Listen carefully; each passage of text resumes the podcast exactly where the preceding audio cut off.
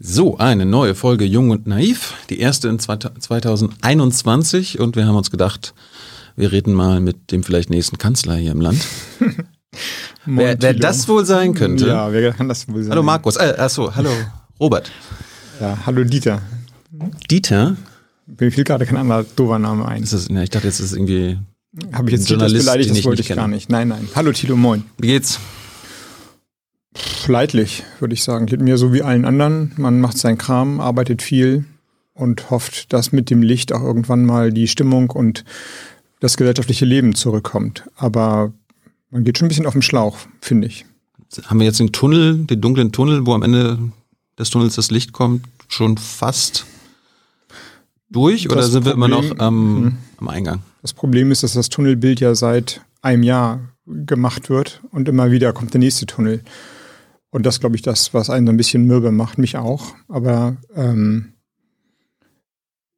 sagen wir mal so, das Licht wurde schon versprochen mit dem Beginn der Impfung und dann wurden immer Terminleisten gesetzt, die immer wieder gerissen wurden und jetzt äh, fehlt es an Impfstoff und die Termine kommen irgendwie nicht raus und wir haben die neue Mutation, deswegen befürchte ich, der Tunnel ist länger als erwartet. Na klar, am Ende, also jeder Tunnel endet irgendwann, aber es fühlt sich schon gerade nach einem ziemlich langen Tunnel an. Hey Leute, hier sind Thilo und Tyler. Jung Naiv gibt es ja nur durch eure Unterstützung. Hier gibt's keine Werbung, außer für uns selbst. Das sagst du jetzt auch schon ein paar Jahre, ne? Ja. Aber man muss ja Aber mal wieder darauf halt, hinweisen. Ne? Stimmt halt. Ne? Und ihr könnt uns per Banküberweisung unterstützen oder PayPal. Und wie ihr das alles machen könnt, findet ihr in der Podcast-Beschreibung. Und jetzt geht's weiter. Bist du eigentlich äh, gebrieft als Parteivorsitzender einer wichtigen Partei in Deutschland oder bist du auf dem gleichen Kenntnisstand wie die breite Öffentlichkeit? Nee, wir haben schon wahrscheinlich mehr Informationen als andere Menschen. Wir sind ja erstens in vielen Landesregierungen vertreten, in elf Stück, haben drei Gesundheitsministerien, einen Ministerpräsidenten und mit dem und denen reden wir auch als Partei permanent und die Informationen, die die haben, die Gespräche, die die haben, die virologischen Erkenntnisse, die teilen sie mit uns und es gibt auch immer wieder Informationsrunden mit, den, mit dem Kanzleramt. Und es gibt natürlich auch ähm, Virologen, die direkt mit uns reden. Also wenn wir da anrufen und sagen, wir brauchen mal eure Kenntnisse, die ihr den Ministerpräsidenten gegeben habt oder geben werdet, dann mhm. reden die mit uns auch. Ich nehme an, ich habe also mehr Informationen als der durchschnittliche Tagesschau-Gucker oder die durchschnittliche Jung- und Naiv-Guckerin. Wenn du jetzt einen Virologen oder eine Virologin anrufst, rufst du da eher Streeck an oder eher Drossen? Dann rufe ich weder die beiden an, sondern eine Frau an, wenn ich eine zuerst anrufen soll. Wen denn? Ich weiß nicht, ob ich das sagen darf. Ich glaube, die freut sich, wenn sie nicht neu, wenn sie neutrale Politikberaterin ist und alle dürfen sie anrufen. Es gibt ja bekannte VirologInnen, die zum Beispiel jetzt No-Covid fordern. Da gibt's ja dieses, ist ja dieses interdisziplinäre. Ja, genau. Äh, Melanie Brinkmann gehört dazu, mit der war ich mal bei einer Talkshow, da hat sie das schon ähm, angedeutet. Da gab es diese No-Covid-Strategie noch nicht so ausformuliert, wie sie jetzt da war, aber sie hat im Grunde die gleiche kannst du Logik. auch kurz erklären, was das heißt? Das heißt nicht nur, also bisher haben wir ja quasi mit dem, mit, der, mit dem klassischen, wenn man das jetzt schon so sagen darf, Coronavirus, eine Strategie, die heißt, die Nachverfolgbarkeit muss gewährleistet sein. Also nicht auf null zwingend runter, sondern man hat das früher als Hammer and Dance beschrieben oder ein Journalist, ein Wissenschaftsjournalist hat das mal so genannt. Es gibt die Hammer-Methode, das heißt alles platt machen, Lockdown. Das ist aber anstrengend und hat natürlich enorme soziale und auch gesundheitliche Nebenwirkungen, Depression, Einsamkeit, soziale Verluste und ökonomische Verluste, Pleiten, Insolvenzen, also hohe Verluste. Das ist eigentlich keine gute Strategie. Und die Dance-Strategie heißt, da wo das Virus ist, da tanzen wir es aus. Heißt viel testen, und da, wo es ist, lokale Lockdowns, Maßnahmen ergreifen. Und dazu musst du die Nachvollziehbarkeit gewährleisten. Das heißt, die Gesundheitsämter müssen wissen, ah, da ist einer getestet worden, mit wem war der zusammen, da ist eine, äh, eine Frau entdeckt worden, wo war die davor? Und dann zack, zack, zack, macht man die Kette zurück und sagt, an den verschiedenen Stellen müssen wir Maßnahmen machen. Und diese Strategie heißt, um die Nachvollziehbarkeit zu gewährleisten, darfst du nicht 200 Inzidenzen pro Tag haben oder auch nicht 100, äh, noch nicht 100, äh, sondern nicht 70, sondern ab 50 sagt man, kann das gewährleistet sein. Ähm, Zero Covid sagt eben nicht unter 50, sondern faktisch auf Null kommen. Mhm. Da waren wir eigentlich im Sommer ja schon, jedenfalls in sehr vielen Regionen. Und ähm, das ist, denke ich, die Konsequenz dieser Strategie vor allem auf die erhöhte Ansteckungsgefahr, die von diesen Mutationen ausgeht.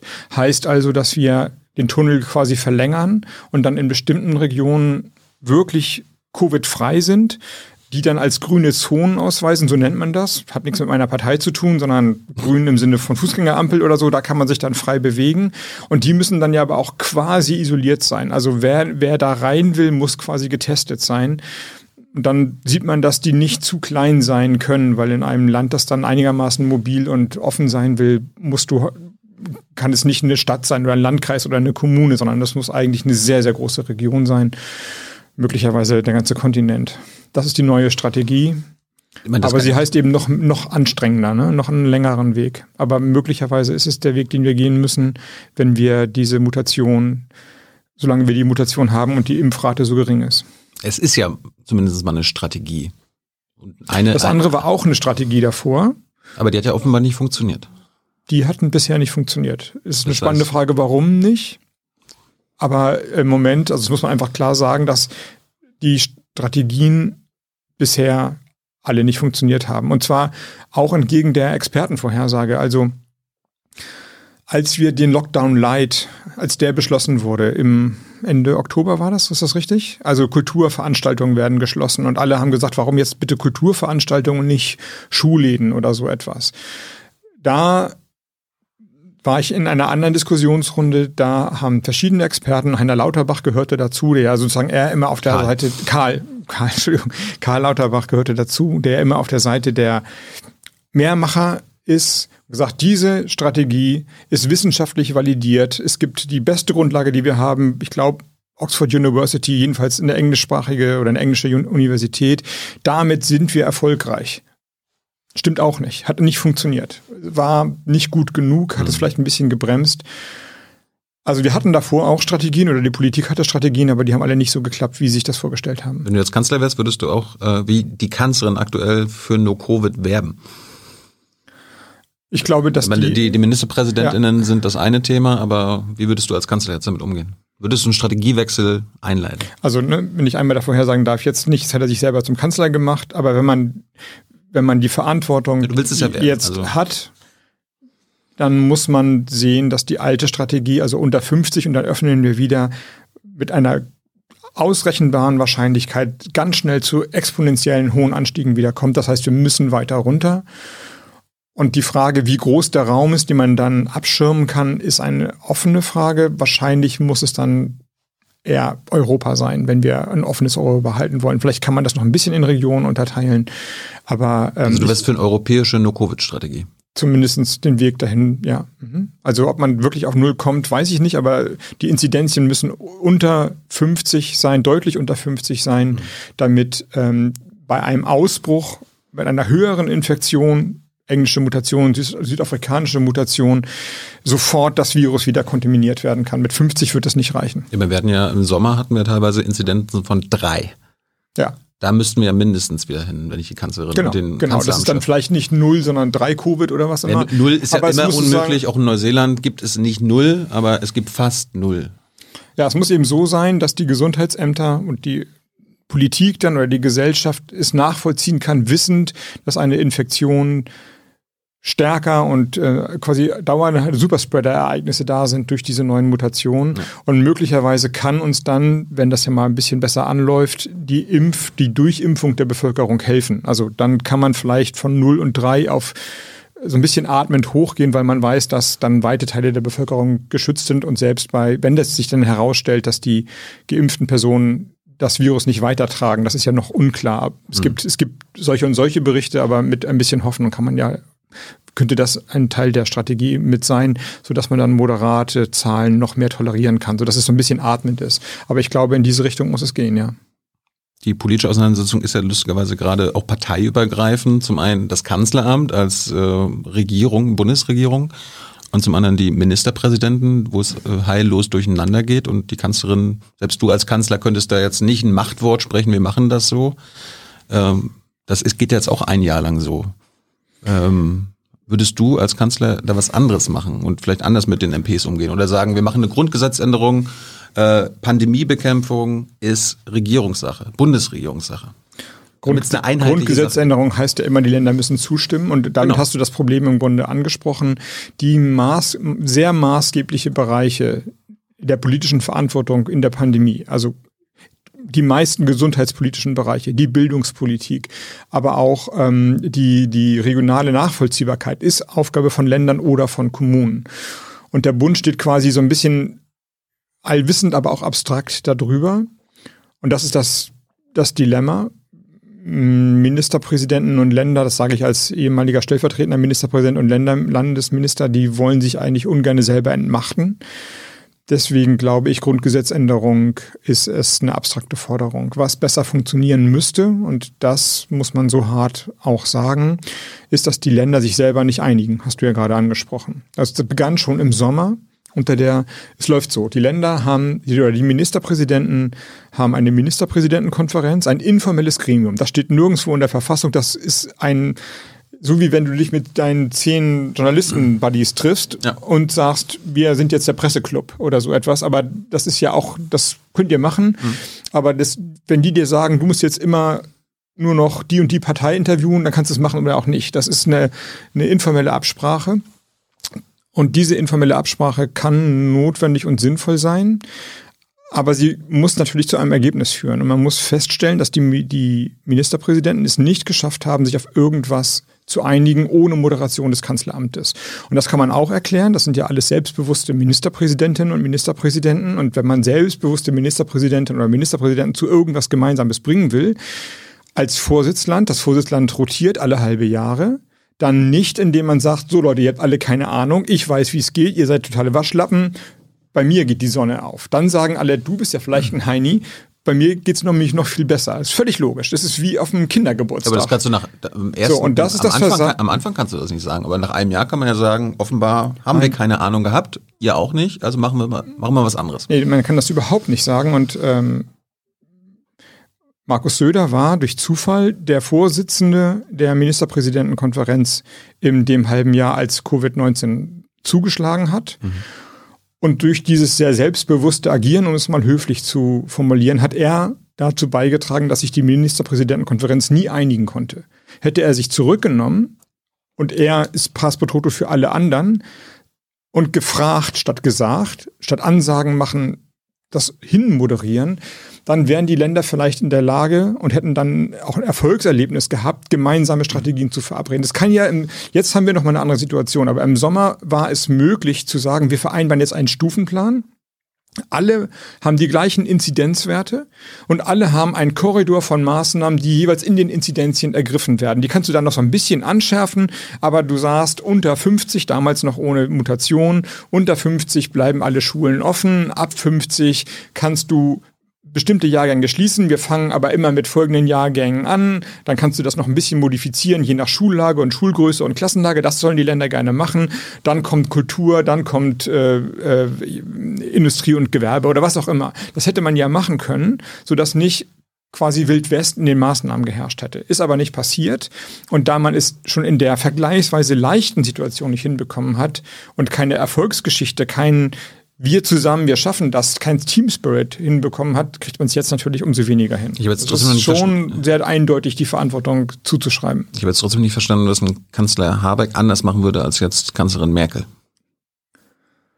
Ja, das Kanzleramt bemüht sich ja. Ähm, ja, aber wenn es deins wäre. Den Menschen an den Ministerpräsidenten vorbei erklären, was die Strategie ist. Besser erklären, was die Strategie ist. Hm. Und und durch, und durch, in durch den, den Maßnahmen Druck dann die und, MPs dazu zwingen. Oder? Genau. Und in den Maßnahmen, also indem man und in den Maßnahmen, die man äh, hat, besser sein. Ich kann da gleich noch mal ein bisschen reingehen. Und in den Maßnahmen, die man nicht in der Hand hat, weil die verfassungsmäßige Ordnung eine andere ist, halt ähm, den wie soll ich sagen, den moralischen Druck zu erhöhen. Ich nehme mal ein einfaches Beispiel, das, glaube ich, allen, die ältere Eltern haben, also über 80-Jährigen, die jetzt geimpft werden könnten, auf den Keks geht, dass die sich aktiv um Termine bewerben müssen, wissen, dass es kaum Termine gibt. Also ich kenne namentlich eine Reihe von älteren Damen und Herren, die ja auch nicht äh, Digital Native sind, die dann an ihren Festnetztelefonen hängen, in diesen Telefonschleifen sind, ihre Namen, Adressen, Geburtsdaten, Gesundheitsstatus, was immer eingeben, eine Dreiviertelstunde warten, um dann aus der Leitung rauszufliegen und am nächsten Tag in der Zeitung lesen, die, Tele die, die Termine waren nach acht Minuten weg nachdem sie da drei Stunden gewartet haben. So was bei meiner Oma. So, wenn sich die Kanzlerin hinstellen würde, mh, genau. Und so war es bei Millionen von Omas und Opas. Und wenn sich die Kanzlerin hinstellen würde und sagen würde, ich erwarte von den Ländern, die, die gratulieren ja auch zum 80. Geburtstag. Die haben ja offensichtlich die Daten. Ich erwarte von den Ländern, die teilen den Termine zu. Die, die, diese Damen und Herren, sie müssen sich da nicht in die Telefonschleifen hängen. Du kriegst einen Brief und sagst, ihr Impftermin ist in der Woche um 11 Uhr. Und dann kannst du noch sagen, da kann ich aber gerade nicht, aber dann musst du dich wieder hinten anstellen oder hast vielleicht noch einen zweiten. Aber das wird quasi von einem Staat, von einem freundlichen Staat für dich organisiert, ohne dass du das machen musst. Wenn sie das sagen würde, wäre es vergleichsweise schwer zu sagen, nee, wir machen es anders. Die 80-Jährigen sollen sich mal einwählen. Die moralische Autorität ist enorm hoch. Und bei den Sachen, die man selber besser machen kann, würde ich mal scharf ins Gesundheitsministerium gucken. Und ähm, das muss man ehrlicherweise sagen, dass die Voraus, das vorausschauende Agieren dann nicht besonders gut war. Also Beispiel, wieder ein vergleichsweise kleines Beispiel. Es gibt jetzt ähm, Tests, die man selber an sich durchführen kann. In Österreich werden die eingesetzt. In Deutschland werden die nicht zugelassen. Noch nicht. Ja, wiederholt noch nicht, wie so vieles noch nicht war. Wie kann das sein? So, und da, das ist aber natürlich jetzt exklusive Aufgabe der Bundesregierung.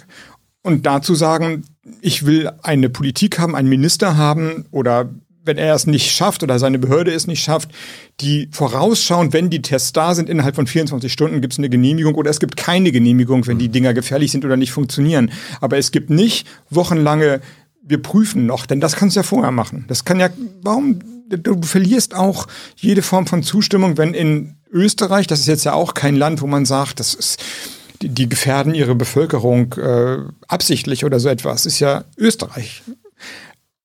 Da wird es in den Schulen durchgeführt und dadurch wissen wir zumindest ein bisschen, wo die Tests sind und in Deutschland nicht. Warum denn? So, und da, da macht die Bundesregierung im Grunde systematisch, das ist quasi wie ein Muster seit einem Jahr, immer den gleichen Fehler, immer hinter der Welle, immer hinter der Entwicklung. Es gibt ja auch äh, riesigen Personalmangel, Personalnot in den Gesundheitsämtern, ähm, in den Pflegeeinrichtungen, Krankenhaus, Altenpflege und so weiter. Wäre es nicht richtig gewesen, sind wir bei Merkel, was ein Kanzler machen könnte, äh, zum Beispiel eine nationale Mobilisierung zu machen. Wir haben genug Studenten, Studentinnen, ja. Studierende, ja. die nichts zu tun haben, äh, genug andere Menschen, Arbeitslose und so weiter. Wir hätten ja sagen können, okay, wir machen jetzt hier eine Deutschlandstrategie, eine Million Helfer im, genau. bei den Gesundheitsämtern, eine Million bei den Pflegern. Also mit den Gesundheitsämtern, das, da habe ich jetzt gerade intensiv gesprochen, da ist einiges passiert. Aber das entscheiden die auch wiederum selbst. Mhm. Da einige Gesundheitsämter haben es sehr gut hingekriegt, haben das genau gemacht, haben Studierende, hauptsächlich Medizinstudierende eingestellt, Kurzschulungen gemacht und die unterstützen die dann da drin. Andere eher nicht. Ist halt alles immer schwieriger in Deutschland wegen des Föderalismus und weil dann immer lokale Zuständigkeiten kommen. Aber man muss nicht nur auf die Gesundheitsämter schauen, wo es eben solche und solche gibt, sondern die Altenheime, das Testen vor den Altenheimen. Klar, auch die Bundeswehr könnte helfen, hätte ich jetzt kein Problem mit damit. Also das ist für mich jetzt kein Bundeswehreinsatz im Innern, siehst du vielleicht ein bisschen anders. Das THW kann an den Schulen Luftfilteranlagen einbauen, die freuen sich ja, die, die, die direkten Gespräche, die wir hatten, sagen, wir stehen Anlage bei Fuß sozusagen. Wir können das machen, wir können das leisten und wir können, haben auch noch Zugriff, das sind ja freiwilligen Organisationen häufig, auf weitere Handwerksbetriebe, die würden das machen, gibt uns einfach den Auftrag. Aber natürlich könnten auch bei Alten- und Pflegeheimen Studierende Tests durchführen, in dem die geschult werden. Auch da gibt es Vorbilder. In Skandinavien wird es so gemacht. Diese, da haben ja sehr viele Leute ihre Jobs verloren und die können sich dann bewerben, kriegen eine Schulung und können das dann machen. Und ich meine, das scheint mir auch so, das würde mehr zu einer wirklichen Gemeinschaft ja, auch führen, damit wir die Krise zusammen bewältigen können. Ne? Also alle müssen anpacken. Wurde eben also das ist ja natürlich, ich rede jetzt ein bisschen sowohl aus der Erfahrung, ich will auch nicht besserwisserisch klingen also aus der Erfahrung, weil ich weiß, wie schwer es manchmal ist. Aber klar, wir denken immer in Problem und in Verordnung und nicht in Lösung. Und am Ende ist ja nicht entscheidend, dass du die Rechtsnorm eingehalten hast, sondern entscheidend ist, dass das Problem gelöst wird. Mhm. Und entweder musst du die Rechtsnorm aussetzen, wenn das zu einer Lösung des Problems führt, oder eine neue schaffen. Also du sollst ja nicht Unrecht machen, aber du sollst auf die Lösung hinarbeiten. Und wenn die Lösung ist, mehr Menschen sollen ihre Damen und Herren im Alten- und Pflegeheim besuchen können, damit die Leute nicht vereinsamen. Aber sie dürfen nicht Covid-19 reinbringen, also müssen sie getestet werden und sofort getestet werden.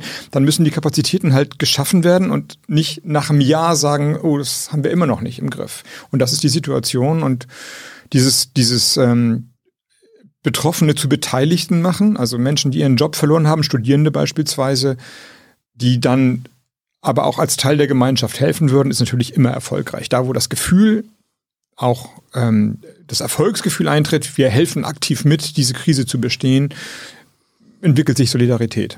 Also wenn, wenn, du die nächste Regierung anführen würdest, kann, könnte man, wenn wir immer noch in dieser Situation stecken, mit einer Mobilisierung rechnen?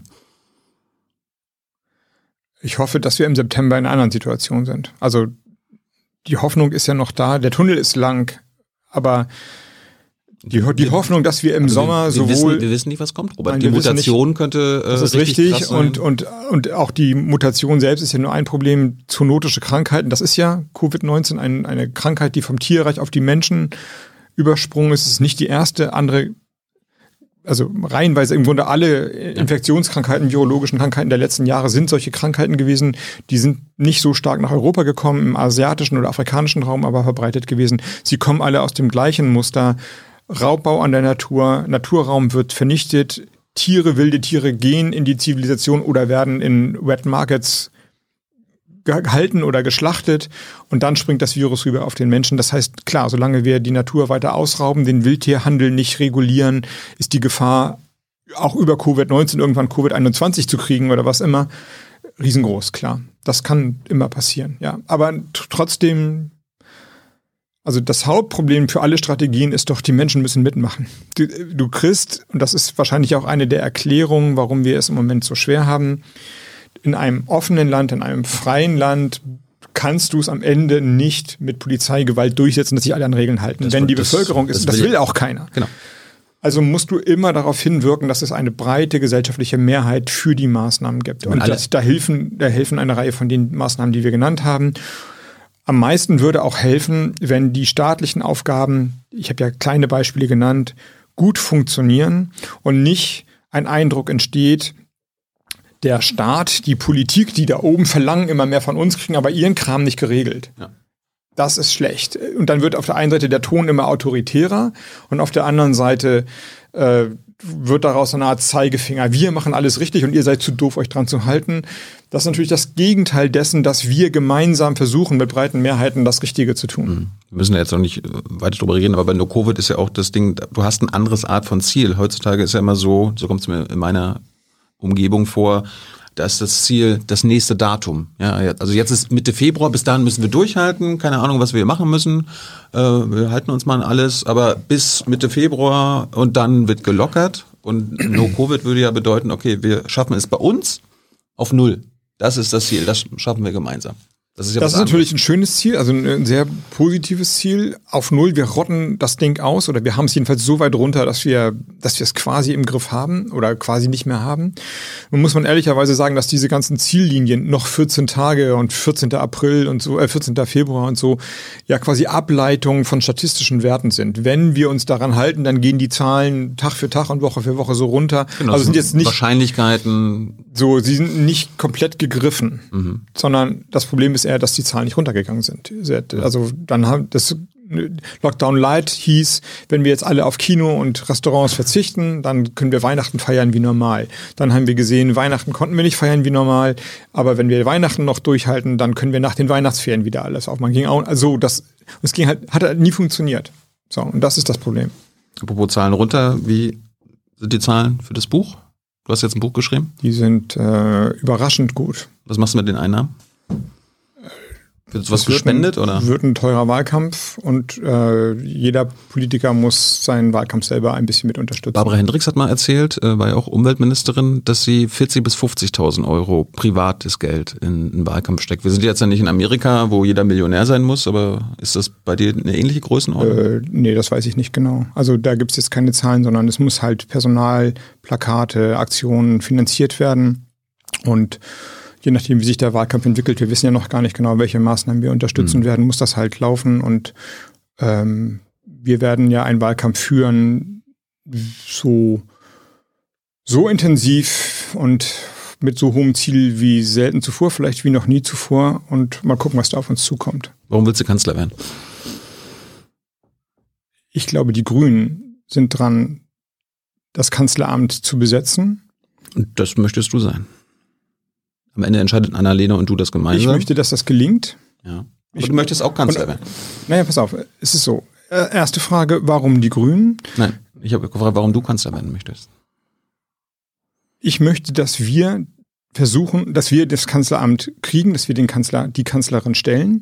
Und Annalena und ich sind jetzt in den letzten drei Jahren ein bisschen die Spielführer der Grünen geworden und wir werden die Entscheidung zwischen uns treffen, die uns am dichtesten an diese Sensation ranbringt. Ja, aber einer von euch beiden wird's. Und wenn Annalena sagt, mach's, Ho dann, dann, dann, ja, dann, dann willst du es ja Es werden. ist noch nicht klar, ob es einer wird, aber hoffentlich. Äh, warum ist das eigentlich so ein Hinterzimmerdeal? Das ist kein Hinterzimmerdeal. Es ist ganz transparent. Wenn jemand Drittes sagt, wir möchten auch, dann gibt es äh, in der Partei satzungsgemäße Regularien und Fristen. Man muss drei Kreisverbände oder einen Landesverband hinter sich kriegen und dann kann man für die Spitzenkandidatur antreten. Dann gibt's eine Urwahl? Da gibt es eine Urwahl, wenn es genug Kandidaten gibt. Also eine Urwahl zwischen einem gibt's halt nicht. Aber so war es ja 2017, also zu dem Wahlkampf 2017, wo ich angetreten bin. Also ich war damals Minister in Schleswig-Holstein und habe gesagt, ich kann mir vorstellen, auch Spitzenkandidat meiner Partei zu werden. Und dann musste ich äh, ein bisschen Sympathien sammeln und mein Landesverband hat mich unterstützt. Und dann gab es die Urwahl zwischen Toni Hofreiter und Cem und mir. Und äh, da habe ich auch niemanden gefragt. Annalena und ich werden nicht gegeneinander antreten. Ja, aber das Weil wir das aber, nicht aber, für richtig aber halten. das wäre das, das Fairste.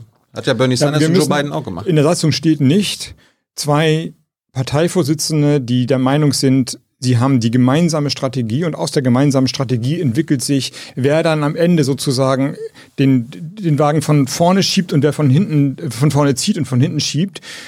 Die müssen das auf offener Bühne austragen. Wir, das ist kein Gegensatz bei uns, sondern aus der Strategie heraus ergibt sich dann irgendwann logischerweise ähm, welche Konsequenz wir ziehen. Aber wer damit nicht zufrieden ist, dem steht alles offen zu sagen, ich will das auch. Aber du kannst Menschen natürlich nicht zwingen, gegeneinander zu kandidieren. Das ist auch äh, in der Satzung nicht vorgesehen. Aber wer will, kann. Und wer sich berufen fühlt, kann die Urwahl erzwingen. Ich halte es nicht für super wahrscheinlich und auch nicht für super schlau, wenn das so passiert. Ja, aber es könnte ja irgendein verrückter Grüner kommen, Boris Palmer, um euch zu ärgern, sagt er, ich kandidiere und dann habt ihr den Scheiß. Nee, so einfach geht's nicht. Man muss ähm, drei Kreisverbände oder einen Landesverband haben, der einen unterstützt. Das ist nicht eine exorbitant hohe Höhe, aber sie muss erstmal geschaffen werden und das liegt daran, dass wir schon mal, also bevor ich da äh, eingetreten bin, 2016, 17 eine Urwahl hatten und da sind, glaube ich, elf Männer und Jürgen Trittin angetreten.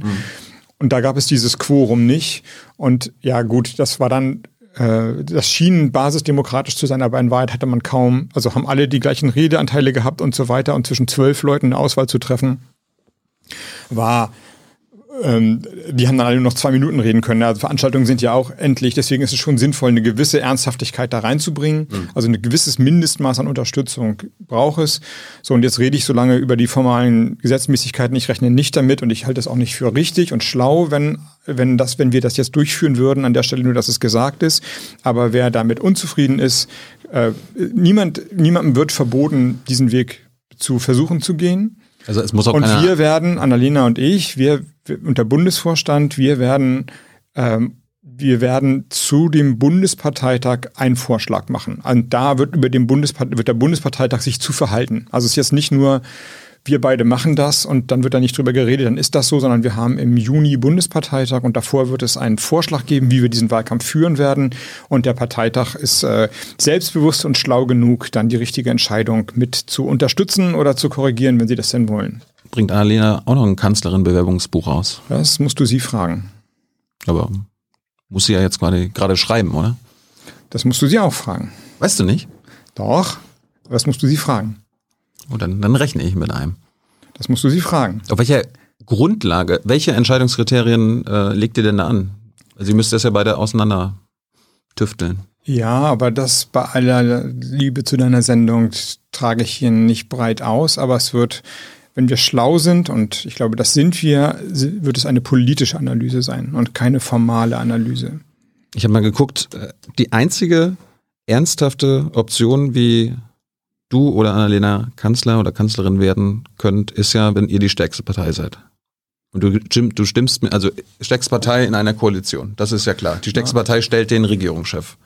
So, und äh, du wirst mir zustimmen, die, es ist fast ausgeschlossen, dass die Grünen in irgendeiner Weise stärker werden als die Union. Ich, Daraus, ich daraus, ja, daraus ziehe ich, ihr wollt eigentlich Rot-Rot-Grün. Ihr sagt es nicht, aber eigentlich wollt ihr äh, Rot-Rot-Grün, weil das ist ja die einzige, der einzige Weg, wie du Kanzler oder Annalena Kanzlerin werden können. Also, ähm, ich muss dir an zwei Punkten widersprechen, die, ex- die zentral sind. Ähm, der erste Punkt ist, dass du sagst, wir können nicht stärkste Partei werden. Das sehe ich anders. Ich räume ein, dass die Umfragen im Moment was anderes vorleben. Wir, wir, wir sind realistisch, Robert. Wir, Nee, wir ich träumen mal bin nicht. komplett realistisch. Ich bin komplett realistisch. Es ist nicht mega wahrscheinlich und wir sind nicht in der Favoritenrolle, aber die Umfragen sind Corona-Umfragen. Und vor Corona war die Situation eine andere, nicht was uns anging, sondern wir waren Ende 19 waren wir bei 21, 22 Prozent in den Umfragen. Wo sind wir heute? Bei 21 Prozent. Und zwar nach einem Jahr, wo der volle Fokus auf der Bundesregierung lag, ähm, wo das Thema, mit dem wir in 19 Rückenwind hatten, Klimaschutz, Fridays for Future, nicht besonders stark war, durch Corona überlagert wurde. Und trotzdem haben wir diesen Zuspruch. Heißt also, im Grunde ist der Zuspruch größer geworden oder wir haben ihn auf einem unter erschwerten Bedingungen halten können.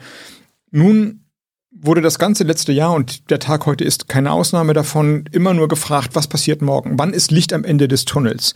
Die Frage war nicht, was passiert in den nächsten zehn Jahren. Dieser Diskurs wurde im letzten Jahr im Grunde nicht geführt. Wenn die Bundestagswahl und darüber müsste sie ja eigentlich entscheiden. Nicht die Frage stellt, wie kommen wir über das Morgen, wie, oder wie kommen wir morgen durch den Tag, sondern wie gestalten wir das Morgen? Also nicht die, die, die Frage, wann macht die Schule wieder auf, nächste Woche oder übernächste Woche, wie viele Menschen sind wieder tragischerweise in der Nacht gest- gestorben, sondern wie ändern wir Politik für die nächsten zehn Jahre, dann haben wir eine Chance, dann haben wir eine Chance, da hochzugehen und die Union ist überbewertet. Die Union, die Umfragen der Union entsprechen nicht ihrer programmatischen, personellen und äh, politischen Aufstellung. Das muss sich nicht bewahrheiten, aber es kann sich bewahrheiten. Genau. Erster Widerspruch. Wir können, wir können, nicht sehr wahrscheinlich, aber wir können es uns vornehmen und wir haben eine Chance, auch an der Union vorbeizukommen.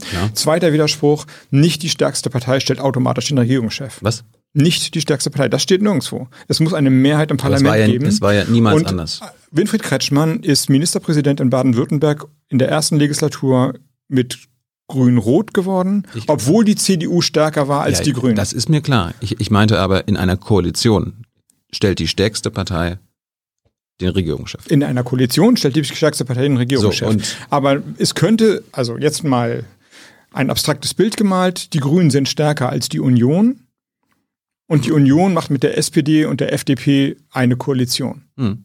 Das wäre legitim. Das könnten sie machen und dann können wir uns unsere Stärke in die Haare schmieren. Genau, das habe ich aber nicht gemeint. Ich, ich habe gemeint, in einer Koalition äh, stellt die stärkste Partei den, Den Regierungschef. So ist es.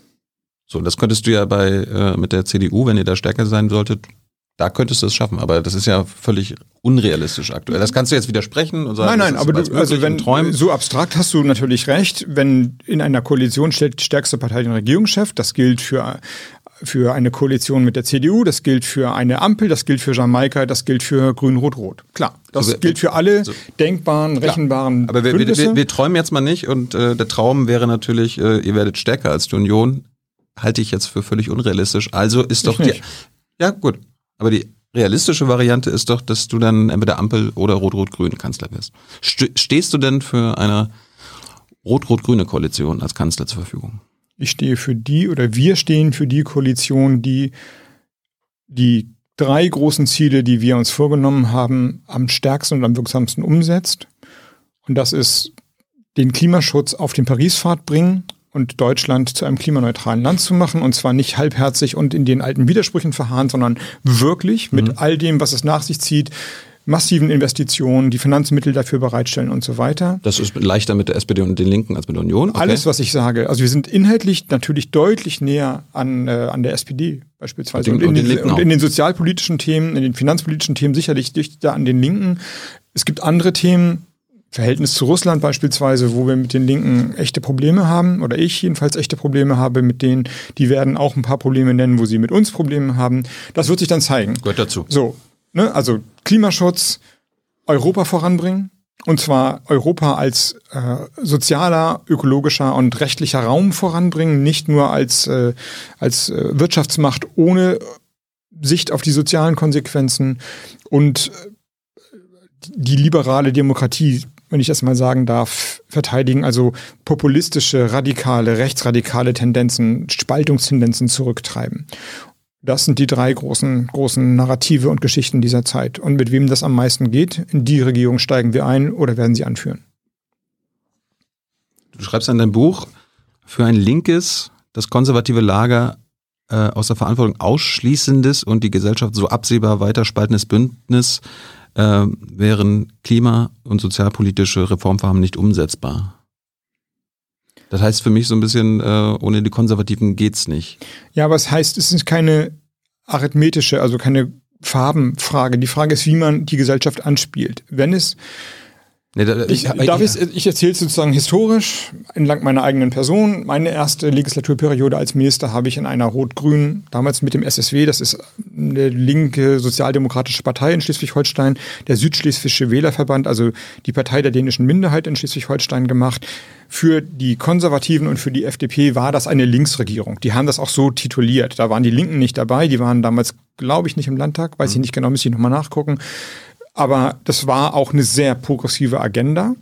Und trotzdem haben wir versucht, aus der Regierung heraus, meine Wenigkeit, Thorsten Albig damals, die Gesellschaft trotzdem breit anzuspielen. Wir haben nicht gesagt, wir sind hier die linke Regierung, alle, die uns nicht gewählt haben, gehören nicht dazu, sondern bewusst hat man die Brücken zu konventioneller Landwirtschaft, zur ländlich, zu den Bauern, zur Polizei, all den Berufsgruppen und gesellschaftlichen Gruppen der Wirtschaft, die mit uns erstmal gefremdelt haben, zu schlagen ja. und auch Politikformen zu entwickeln, sie einzubinden. Und so ist es gemeint. Also wenn eine Regierung sagt, wir sind die eine Hälfte der Gesellschaft und damit sind wir die bessere Hälfte der Gesellschaft und ihr habt jetzt alle nichts zu sagen, Klar. dann schlägt das Pendel nach vier Jahren mit großer Wahrscheinlichkeit aber, zurück. Und aber, das ist natürlich, dann hast du vier Jahre Klimaschutz gemacht und danach vier Jahre Neoliberalismus.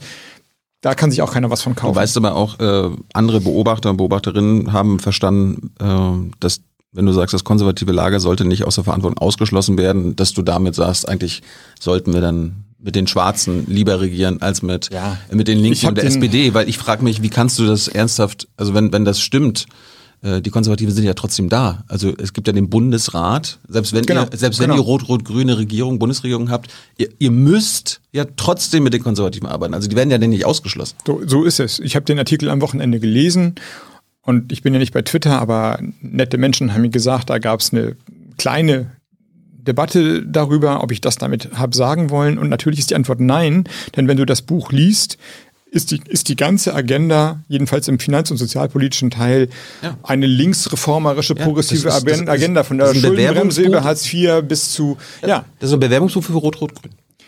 In der sozialpolitischen Agenda ist es eine progressive, wenn du so willst, linke Agenda. In der gesellschaftlichen Ansprache ist es das nicht, sondern, und das ist glaube ich, auch für viele politische Kommentatoren das Verwirrende, mhm. was wir und das ist ja, ich, das Buch ist sozusagen persönlich erzählt, was wir in den letzten drei Jahren gemacht haben. Also es ist ja das, wo meine Partei steht. Wir sind in der Sozial-, in der Finanz-, in der ökonomischen Politik progressiver geworden, klarer geworden als in den Jahren zuvor, würde ich sagen, was Hartz IV angeht, Mindestlohn angeht, gewerkschaftliche Bindung, Austrocknung des Niedrig- oder Überwindung des Niedriglohnsektors, kritisch mit der Globalisierung und so, you name it und so weiter. Da haben wir eine große progressive Klarheit.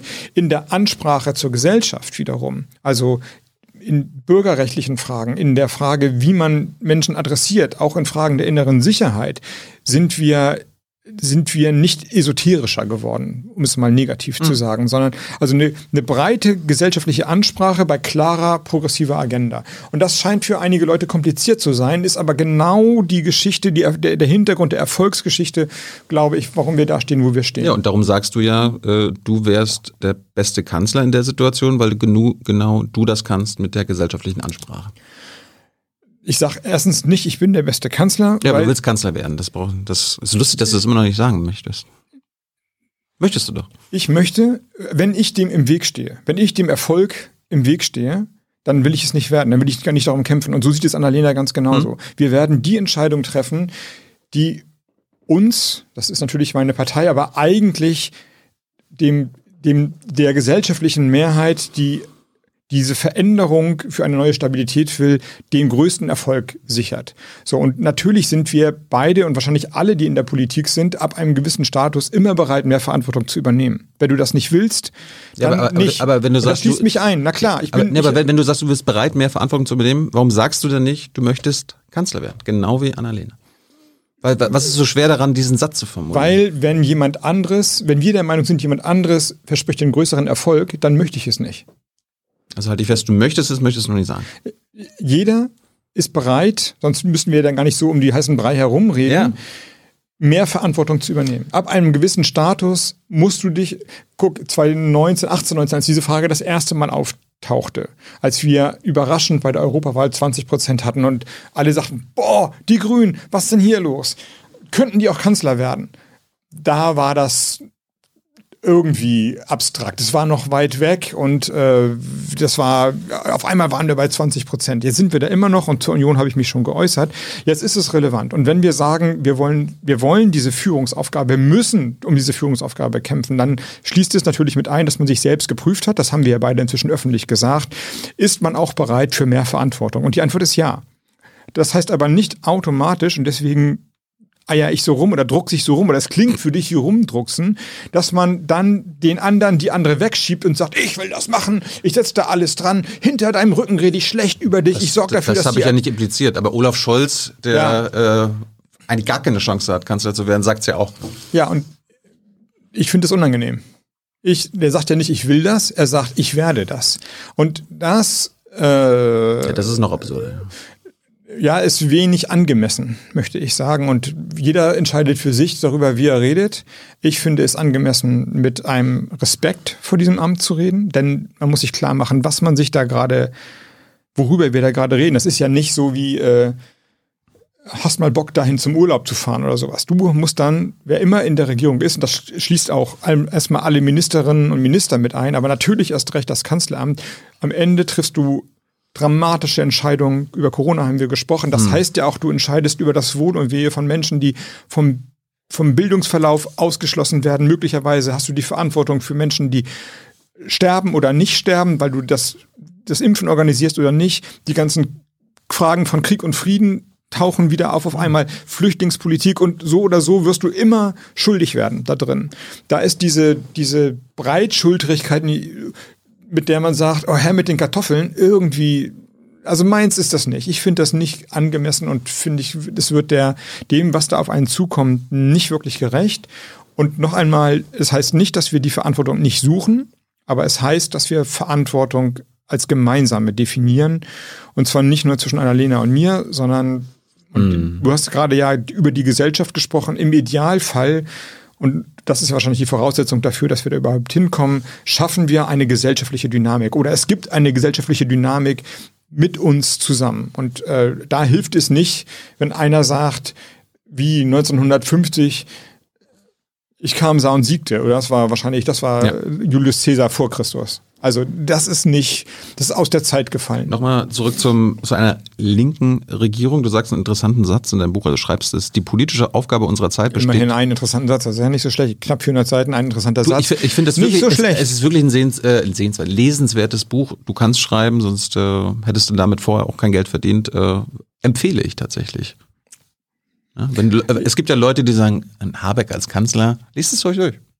Vergleicht das mit anderen Leuten, die das auch werden wollen. Du sagst, die politische Aufgabe unserer Zeit besteht nach meiner Überzeugung nicht darin, eine Revolution anzuzetteln, sondern die Fundamente des Vertrauens zu erneuern. Warum ist es dann entweder oder? Weißt du, warum nicht die Fundamente unserer Lebensweise erneuern? Das wäre dann doch automatisch revolutionär und grüne Politik. Ja, so aufgelöst hast du recht. Kein Widerspruch. Revolution heißt erst einmal vulgo gesprochen, also sozusagen Allgemeinverständnis zerstörend. Etwas, etwas in die Revolte bringen. Und ähm,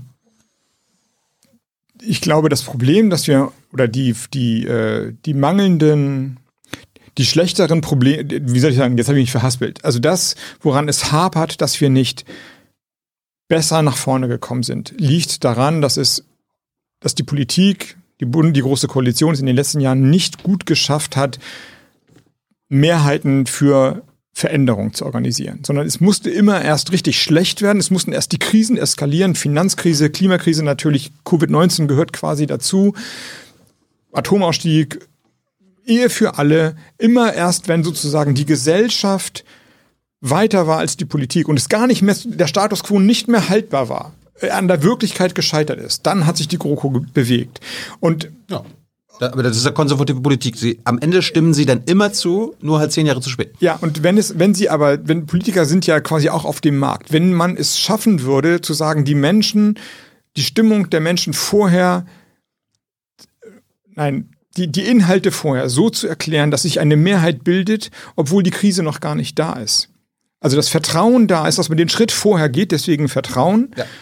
Dann hast du weniger Krisen und du hast weniger Populismus. Und das ist die Idee dahinter. Also die, eine eher wertegeleitete, vom Horizont ausgehende Politik, die dann das Vertrauen schafft, dass das schon richtige Entscheidungen sind. Und das ist ja gerade aktuell so wichtig, weil ihr wisst es selber auch, äh, selbst wenn wir jetzt Corona besiegt haben, das dicke Ende kommt ja erst noch. Also uns droht ja eine das nächste. ökonomische dicke Ende und ja. ökonomisch ist so ein ökonomisch, dann denkst du, okay, Ökonomie, das ist irgendwas für Reiche. In diesem Fall wird es wahrscheinlich brutal werden, wird es schon. Ja. Wir haben in diesem einem Jahr äh, die, die soziale Spannung, den Verlust von Bildungszugängen und global natürlich noch viel schlimmer in einer Krassheit erlebt, die den Fortschritt, den relativen Fortschritt der letzten Jahre im Grunde schon zunichte gemacht hat. Also das kann sehr, sehr bitter werden. Und ähm, ja, das dicke Ende kommt noch. Corona verändert, aber, aber, aber, eben, Corona verändert eben nicht alles, wie gesagt wurde, sondern es verstärkt das, das ist ja auch die These des Buches, es verstärkt das, verschärft das, was vorher schon da war. Die, die, die Ungerechtigkeiten werden größer, die Spannungen werden größer und ähm, wir werden gucken, wie, wie die ökonomische, soziale, persönliche Situation ist, wenn der Lockdown mal vorbei ist. Aber na klar, man kann Schlimmes befürchten. Reden wir mal über die Ökonomie. Kapitalismus ist ja, kommt ja bei dir auch sehr oft vor. Äh, du sprichst von der zerstörerischen Kraft und der schöpferischen Zerstörung frei nach äh, Schumpeter. Mhm. Fangen wir mal konkret an. Ich erinnere mich nämlich an Jung und Live letztes Jahr. Mhm. Dann ging es um Lufthansa-Rettung. Äh, und die Frage war, sollte man als Staat Lufthansa retten und denen aber auch Klimaauflagen geben? Da war deine Antwort, nö, jetzt, jetzt gerade nicht. Jetzt gerade keine Klimaauflagen, sondern erst Später. Erstmal retten, was da ist, war dein Zitat. Das war meine Antwort? Ja, jetzt, jetzt nicht, sondern erst in der Aufbauphase.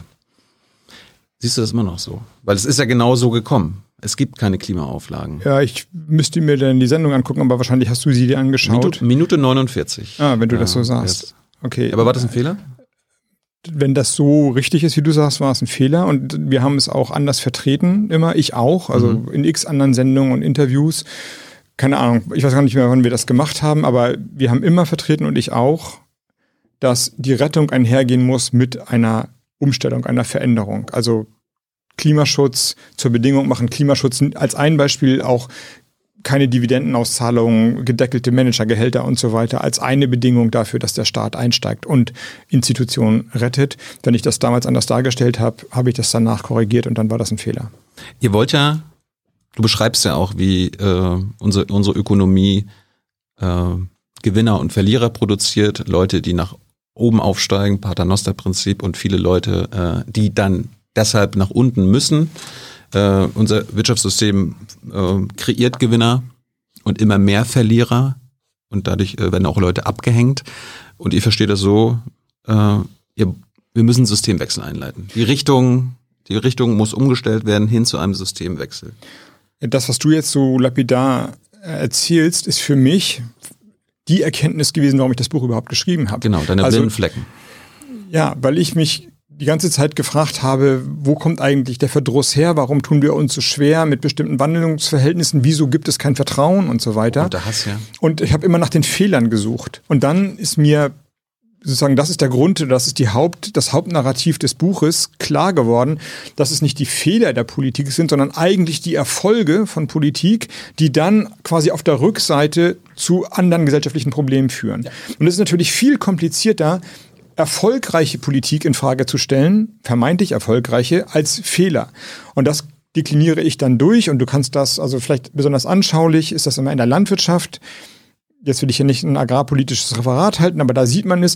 Eigentlich ist die Landwirtschaftspolitik, die wir haben und die Landwirtschaft, wie wir sie haben, mega erfolgreich. Die produziert Lebensmittel in einer, in einer Qualität und in einer Menge und zu einem Preis, zu einem niedrigen Preis wie niemals zuvor. Und wir geben ganz wenig Geld für Lebensmittel aus und sind dadurch ein vergleichsweise reiches Land. So wollte es die Politik nach dem Zweiten Weltkrieg aufgesetzt. Hunger bekämpfen, Reichtum durch günstige Lebensmittel.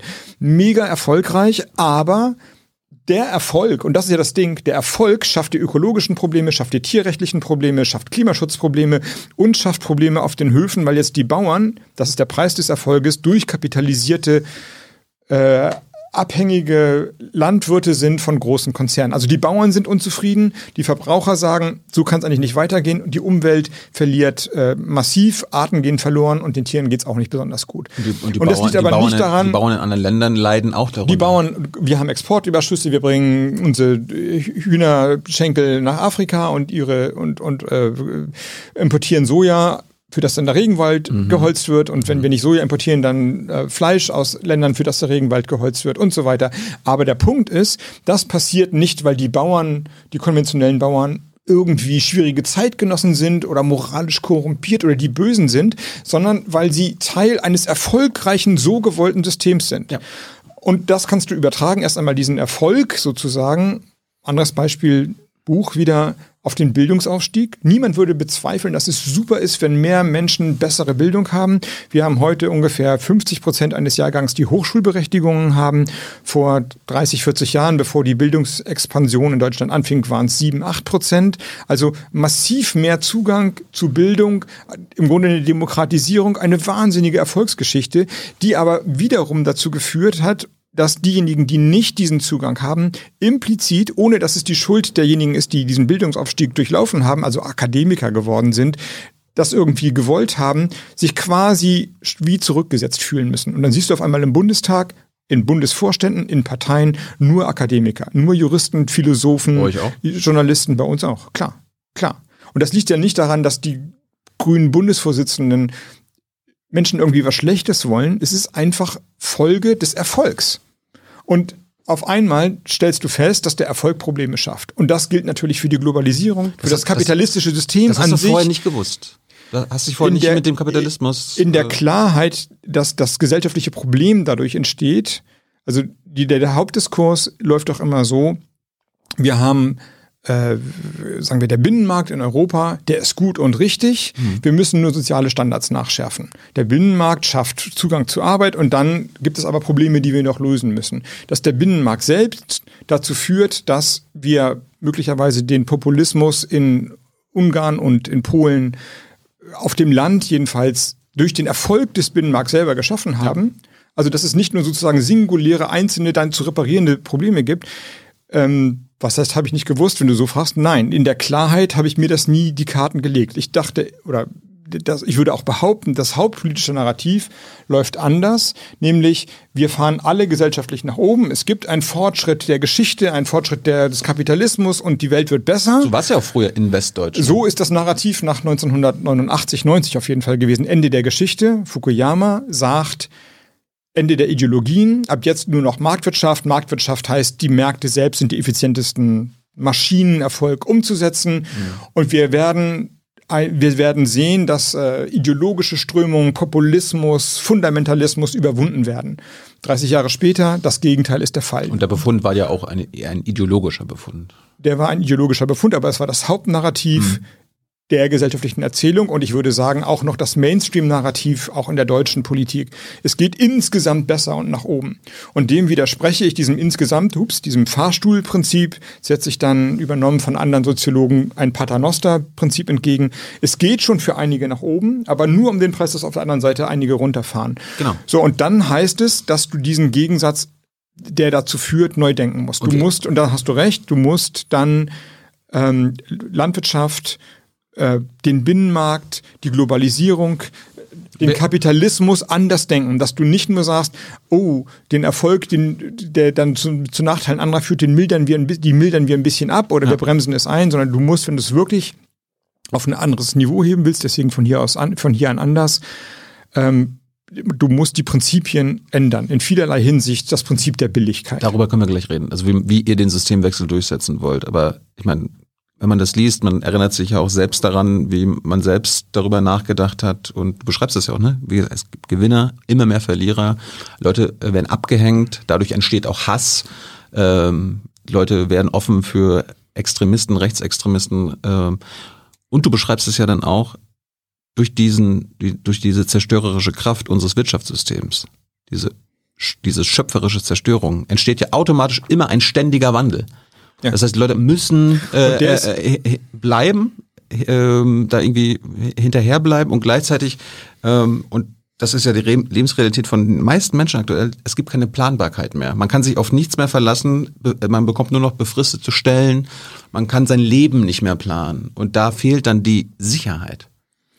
Ja, wo du das sagst, das, also das ich will jetzt nicht zu lange immer nur am Buch lang hangeln. Ich weiß nicht, wie deine Sendung hier angelegt ist, aber nur weil ich das, weil es eben gerade frisch Aber ist und ich das noch so am Kopf habe. Das Thema unseres Wirtschaftssystems ist ein, das zieht sich durch das alle zieht Sendungen. sich durch, genau. Ne? Und das ist dann, ähm, also im Buch mache ich das so, dass ich quasi entlang der, der Produktionssektoren, so heißt das Ding, das ja quasi durchgehe. Also von der Urproduktion, das ist Landwirtschaft. Ja, du bist ein Kapitalismuskritiker hier. Ja, das ist ein kapitalismuskritisches Buch. Ja. Ähm, dann die Industrie, dann die Dienstleistung und dann versuche ich quasi einen neuen, sich jetzt gerade bildenden vierten Sektor zu begreifen und zu umfassen. Und der sieht so aus, also wir haben ja quasi ähm, die Sektoren wurden sozusagen in der, in der Beschäftigungsmenge immer kleiner. Also heute arbeiten sehr viel weniger Menschen in der Landwirtschaft als vor 100 Jahren. In der Industrie ebenfalls. Dann kam der Dienstleistungssektor. Sehr viele Menschen sind in der Dienstleistung beschäftigt. Und jetzt passiert irgendwie was Neues, was im Prinzip heißt, die persönlichen Werte werden durch die Digitalisierung auch zu Dienstleistungen. Also durch die digitalen Möglichkeiten entsteht eine neue Form, die noch auch Dienstleistung heißt, also noch keinen richtigen Namen hat, aber die im Prinzip bedeutet, jetzt werden nicht nur unsere Haushaltstätigkeiten privat äh, ähm, äh, kapitalisiert, also bekommen einen Wert. Reinig, Reinigung, äh, Fenster putzen, Toiletten mhm. Kinder erziehen und so weiter. Das ist ja das ist ja ein Arbeitsmarkt und ich will das, das ist ja ein Fortschritt im gewissen Sinne, weil dadurch auch Kapazitäten, auch produktive Kapazitäten frei werden. Die Gleichberechtigung der Geschlechter ist notwendig darauf angewiesen, dass Dienstleistungen entstehen. Die müssen nicht so miserabel bezahlt werden, wie sie teilweise sind, aber das ist eine ist es sozusagen Vor- wie Nachteil. Jetzt passiert aber nochmal was anderes. Jetzt werden unsere Partnerbeziehungen, unsere Freundschaftsbeziehungen, unsere Vorlieben, auf einmal zu Marktwerten, also durch die Kapitalisierung. Es mhm. gibt Paarbörsen. Ist okay. Menschen finden sich und ich lese, dass äh, Beziehungen dadurch diverser werden, beispielsweise, weil sonst immer. Aber auch austauschbarer. Und auch möglicherweise austauschbar und kapitalisierter. Und auf einmal ist es, wie viele Freunde du hast, ist auf einmal bei Instagram oder bei Facebook wortwörtlich Geld wert. Und Freundschaft ist ja bisher eigentlich so ein Residuum, wo du sagst, okay, das das ist sozusagen das Letzte, was mir bleibt, quasi, ja. Liebe und Liebesvermittlung, auf einmal entsteht da ein Markt dafür. Ähm, die, die, das geht, da dreht sich dann ja um, dass unsere Begehren, unsere Wünsche auf einmal, ich will nicht sagen manipuliert werden, aber gerichtet beeinflusst werden. Und auch das wird ein neuer Markt. Und die Kommunikation, auch da würde man ja eigentlich sagen, Kommunikation ist erstmal frei, wie wir beide miteinander reden.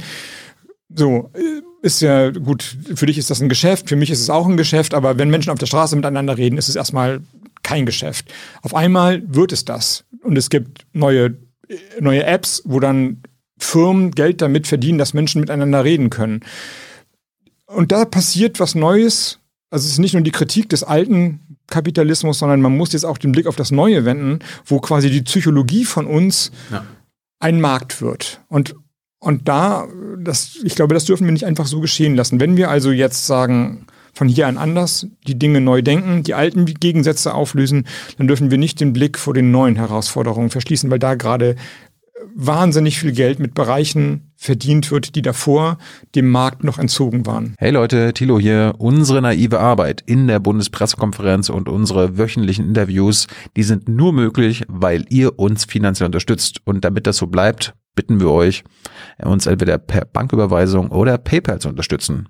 Weitere Infos findet ihr in der Podcast-Beschreibung. Danke dafür. Bevor wir zum alten System kommen, ähm, weil wir jetzt gerade im digitalen Kapitalismus oder wie, wie Shoshana Zuboff, kennst du wahrscheinlich auch, die, die das Überwachungskapitalismus nennt, von Google, Amazon und Co. Und da sagt sie, die Lösung ist nicht, die, diese Konzerne zu zerschlagen, weil dann haben wir, müssen wir uns nicht mehr um fünf kümmern, sondern um 50. Es wird genauso kompliziert. Können das ja dann auch wieder skalieren, sondern äh, es muss ein Grundrecht geben, nämlich dass deine Daten nur dir gehören. Die dürfen dann auch nicht kapitalisiert werden von anderen. Die Frage bist, bist ist, du dafür? Äh, bei letzterem bin ich dafür, beziehungsweise ich kann ja äh, theoretisch meine Daten verkaufen. Wenn ich bereit bin, Genau. das zu tun, äh, kann ich das ja tun. Richtig. Das Problem jetzt ist ja, dass das nicht sehr transparent ist, ist, wenn welche Daten wie genutzt werden, welche Geschäftsmodelle damit passieren. Wenn du Google nutzt, ich weiß nur nicht, wenn du Google nutzt, Klar. dann hast du eingewilligt, dass Google das, was du, alles, was du machst, Ja. ihnen gehört. Das sollte ja die Datenschutzgrundverordnung ändern. Ja, aber das ist ja auch. so. Ja, weil wir alle, wir lesen ja die Genau. Sachen nicht. Du kriegst auf jeder Homepage den Einwilligungshaken, keiner liest das, Genau, macht da- einfach darum weiter braucht es bisher. gleich ein Grundrecht. Dann kann man ja im gewissen Sinne sagen, selbst schuld. Ja, ich bin mir noch nicht so sicher, ob ich der These folge, weil die Frage, ob du solche großen Konzerne wie Google, aber meinetwegen in den USA Twitter, dann noch regulieren kannst. Das würde, aber das würde ihr Geschäftsmodell ja zerstören, weil sie dann. Ja, aber du äh, kannst das Geschäftsmodell natürlich theoretisch auch nach Altväter-Sitte oder Altmütter-Sitte zerstören, indem du sagst, Monopole lassen wir nicht zu. Ja, aber da sind wir wieder beim Problem, dann machst du aus fünf äh, ähm, Überwachungskapitalisten 50, dann musst du die regulieren. Das wird noch komplizierter. Dann kann Ja, man, hat in dann kann man, kann man doch gleich den, den kurzen Schritt machen und sagen, ihr beutet, das ist Ausbeutung unserer menschlichen Erfahrung, von jedem Einzelnen von uns. Ihr kapitalisiert das. Das darf nicht sein. Das ist Teil unserer Menschenwürde, dass es unsere Daten sind und deshalb uns gehört. Ja, das wissen wir ja heute schon und trotzdem sind wir als Verbraucher zu wurstig, um uns daran zu halten. Also ich glaube, alle, die deine Sendung hören, wissen, dass ihre Daten, wenn sie irgendwie rumgoogeln oder bei Facebook oder Twitter sind, genutzt werden für mindestens für Werbung, möglicherweise auch Cambridge Analytica für Werbung oder Informationen für politische Kampagnen oder gesellschaftliche Ordnung, die sie zutiefst ablehnen und trotzdem sind eine Menge Leute auf Twitter und Facebook und Ja, beteiligen sich daran indirekt. Hm, Ich ich bin mir nicht sicher, also wenn das, vielleicht muss man es gar nicht gegeneinander stellen. Ich glaube, jedenfalls will ich den Gedanken, dass man. du hast doch dass, vorhin die Bürgerrechte angesprochen. Das wäre doch jetzt das Bürgerrecht der Zukunft. ja, aber es im gewissen Sinne ist ja da. Keiner ist gezwungen, dahin zu geben. Keiner muss das machen. Und wenn man es tut, kannst du ja bei jeder Homepage, auch bei Google, sagen, ich klicke die Häkchen anders an. Oder du nutzt es halt nicht. Du hast ja, es gibt ja keine Pflicht, deine Daten rauszugeben. Also, das kann man vielleicht gerne noch schärfer formulieren. Aber mir leuchtet noch nicht komplett ein, warum es nicht auch funktionieren sollte, statt, ich nehme jetzt Twitter, weil dieser Zensurfall Sperren von Trumps du- Konto so präsent kannst ja, Du ist. kannst ja kein Leben leben, ohne jemals ähm, im Internet zu sein und dann Dienste der Überwachungskapitalisten zu nutzen. ja, aber Das geht nicht. permanent, aber die Leute, sie, also das Problem ist doch, dass die, nein, das stimmt, das kannst du nicht. Aber im Moment geben die Leute ja ihre Daten freiwillig preis. Sie haben ja das Recht, das nicht zu tun. Die, trotzdem sagen sehr viele Menschen, indem sie die, Die, AGBs, Verlinkung nehmen- AGBs, bla bla bla, alles gut. Ja, genau. Und dann verlinken sie, keine Ahnung, darf Google oder wer immer darf, richtig. darf Firma X die Kontakte über deinen Standort nutzen und dann sagst du, ja, ist doch super, dann kriege ich gleich die Vorschläge, welches Café ich gehe oder wo ich Schuhe kaufe oder was immer.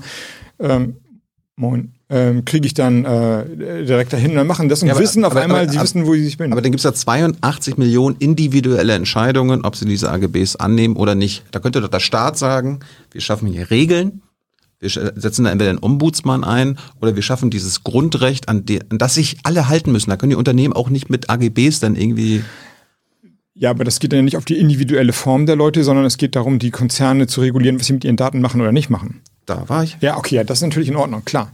Dann haben wir einander vorbeigeredet. Sie dürfen die deine Daten nicht, nicht, ausbeuten. nicht Was sie tun. wahrscheinlich gibt es dann das Geschäftsmodell für verschiedene Firmen nicht mehr. So argumentieren sie ja. Ja. ja. Ich hatte mal, ich glaube, das darf ich sagen, äh, Mark Zuckerberg kommt ja manchmal nach, äh, nach Deutschland und trifft dann hier und da Politiker. Hm. Ich mich auch irgendwann mal. Und, äh, und dann habe ich ihn gefragt und gesagt, hier, ich, eine Sache verstehe ich nicht. Du hast jetzt so viel Geld verdient, schenk doch deine Infrastruktur der, der Menschheit. Du holst dir noch die Millionen oder meinetwegen Milliarden raus, die du so brauchst. Du sollst ein gutes Leben führen, aber du schenkst Facebook der Welt. Und ohne, ohne als Stiftung, ohne Daten und ohne kommerzielle Einnahmen, just, du gibst es weg. Du hast Oh. doch, wäre doch cool. Ja. Ähm, und dann haben wir darüber ein bisschen geredet und er sagte, dann, das könnte, könnte man schon tun, aber dann gibt es keine Updates, keine neue, keine neue Form, denn das Geld, das ich damit verdiene, mit der ganzen Werbung und so weiter, nutze ich ja, um Facebook weiterzuentwickeln. Das, so werden die argumentieren und sagen, dann gibt es dann eben keinen technischen Fortschritt oder so. Ich will das aber deswegen nicht in Abrede Eine stellen. steile These. Naja, ich glaube, die verdienen ja Geld damit und sie entwickeln das ja weiter, um immer besser zu werden. Und Und, dann immer auch mehr noch, Geld zu verdienen. Dann noch, ja, und andere Sachen aufzukaufen, WhatsApp und, äh, und, und so weiter. Und es Um gibt ja sozusagen, Monopol größer zu machen. es gibt ja zum Beispiel Alternativen, nicht kommerzielle Alternativen zu Twitter. Gibt es. Genau das gleiche System, sieht auch quasi aus wie Twitter, habe ich mir damals angeguckt, als ich da rausgegangen keiner. bin. Ist nur keiner. Und warum nicht? Weil es nicht kommerzialisiert ist, Darum, befürchte darum ich. könnten wir da Google und Twitter als, darum können wir Google und Twitter als öffentliche Infrastruktur ansehen. Das ist der, die Frage ist, ob man das denen wegnehmen kann, aber das ist ein Weg, den ich total gut und richtig finde. Da gibt es avancierte Vorschläge, die quasi eine Art europäisches Netzwerk vorschlagen. Der Weg wäre so, dass man die öffentlich-rechtlichen, die ja mit ihren Produktionen gebührenfinanziert sind, also den gesamten Datenpool aller öffentlich-rechtlichen Sendeanstalten von Europa öffnet und zur Verfügung stellt. Öffentlich-rechtliches Netflix für Europa. So, So, nah. ne, also du sind BBC und äh, die sind jetzt draußen, aber dänisches T Fernsehen und äh, France und äh, ARD und ZDF und äh, Rai und alle so weiter, also europaweit, quasi wie Arte, wenn du so willst, darüber eine Kommunikationsplattform legt, sodass du sagen kannst, meine zehn Lieblingsfilme sind folgende oder ich habe das und dann können wir darüber chatten. Man darf auch bis einem gewissen Sinn, äh, bis zu einer gewissen Grenze das äh, benutzen, um daraus Memes zu machen oder irgendwelche Dinge damit anzustellen. Also man gibt sozusagen ein bisschen Rechte frei daraus und das Ganze funktioniert dann quasi als Platt, Grundplattform als Alternative zu stark werbebasierten Plattformen. Und das ist auch nicht exklusiv für die öffentlich-rechtlichen, da können auch eben andere Medien mitmachen, wenn sie ihren Content da reinstellen. So gibt es Vorschläge und Pläne und ich habe das auch schon mal da, damals, als die Twitter-Debatte so wüst war, so vorgestellt. Das wäre dann eine Alternative, die wir selber bauen. Ich fände es ganz interessant. Weg vom digitalen Kapitalismus, sondern zu dem, äh, zu unserem Wirtschaftssystem, was den Planeten weiterhin äh, zerstört, was den unseren, unsere Wirtschaftsweise nicht zukunftsfähig macht. Systemwechsel. Welche Regeln werden die Grünen in einer Regierung durchsetzen, damit ein Systemwechsel eingeläutet wird?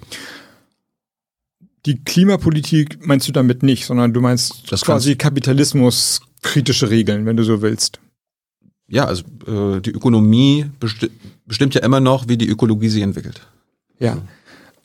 Ähm, Ulrike Herrmann, die Taz-Journalistin, ich zitiere das auch in dem Buch, hat mal, wie ich finde, den hoffnungsvollen Gedanken gemacht oder gesagt, der Kapitalismus ist nicht erfunden worden, sondern es ist ein maschinengetriebener Webstuhl erfunden worden und 100 Jahre später hat Karl Marx festgestellt und ein paar andere Ökonomen auch, das war Kapitalismus.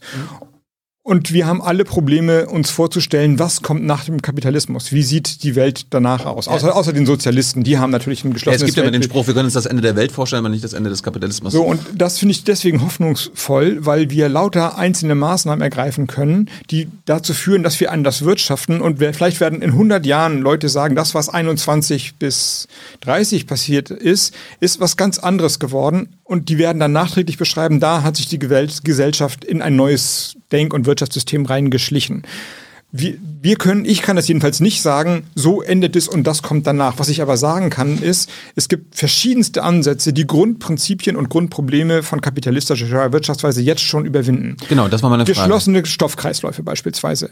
Cradle-to-Cradle-Prinzip, Upcycling. Kapitalismus heißt in bestimmten Interpretationen Gewinn durch Verbrauch von Rohstoffen und dadurch klimaschädigendes Verhalten. Wenn wir jetzt darauf hinwirken und das in dann ja bis Mitte des Jahrhunderts spätestens, möglichst früher durchsetzen, dass es kein, keine Rohstoffverschwendung mehr gibt, keinen Rohstoffverbrauch mehr gibt, sondern die Kreisläufe geschlossen werden, erneuerbare Energien dafür sorgen, dass die angetrieben werden, dann hast du ein, ein Prinzip des Kapitalismus eins schon überwunden. Es gibt einen, das ist gerade im Moment ein bisschen mein Lieblingsprojekt oder ich habe mich darin, darin ein bisschen verliebt. Es gibt eine Reihe von jungen Unternehmerinnen und Unternehmer, die haben, die wollen eine neue Rechtsform einführen für sogenanntes Verantwortungseigentum. Die wollen sich quasi freiwillig enteignen. Zumindest Gemeinwohlökonomie von dem Felber. Ähm, nee, ja, da, das ist noch ein bisschen anderes Prinzip. Da geht es ja vor allem um eine Besteuerung. Auch das wäre ein gutes Beispiel dafür. Mhm. Die sagen, wir wollen per Rechtsnorm dafür sorgen, dass unsere Firmen nicht verkauf, verkauft und nicht vererbt werden können. Das heißt, jeder Gewinn muss entweder ausgezahlt werden an die Leute, die da arbeiten, durch bessere Löhne. Also es gibt keinen Grund mehr, Gewinn zu machen, um damit Aktionäre oder Teilhaber zu bezahlen, sondern die Firma gehört den Leuten, die da arbeiten. Und das, was überbleibt, eine Art von Genossenschaft, aber die Rechtsform ist eine andere. Und das, was überbleibt, wird wieder reinvestiert. Und du kannst sie nicht an die Börse bringen, du kannst sie aber auch nicht ähm, vererben an deine Kinder, sondern du, der Eigentümer ist quasi der Geschäftsführer und wenn die, wenn, wenn man nicht mehr will oder die Firma kommt an ihr Ende, dann werden eben alle ausbezahlt und du gründest eine neue. Ja. Und das ist deswegen charmant, weil es keinen Grund mehr gibt, wenn du dieses Wirtschaftsmodell hast, Geld zu entziehen. Logischerweise keinen Grund mehr hast, möglichst billig zu produzieren durch Senkung von sozialen oder ökonomischen Stand, ökologischen Standards.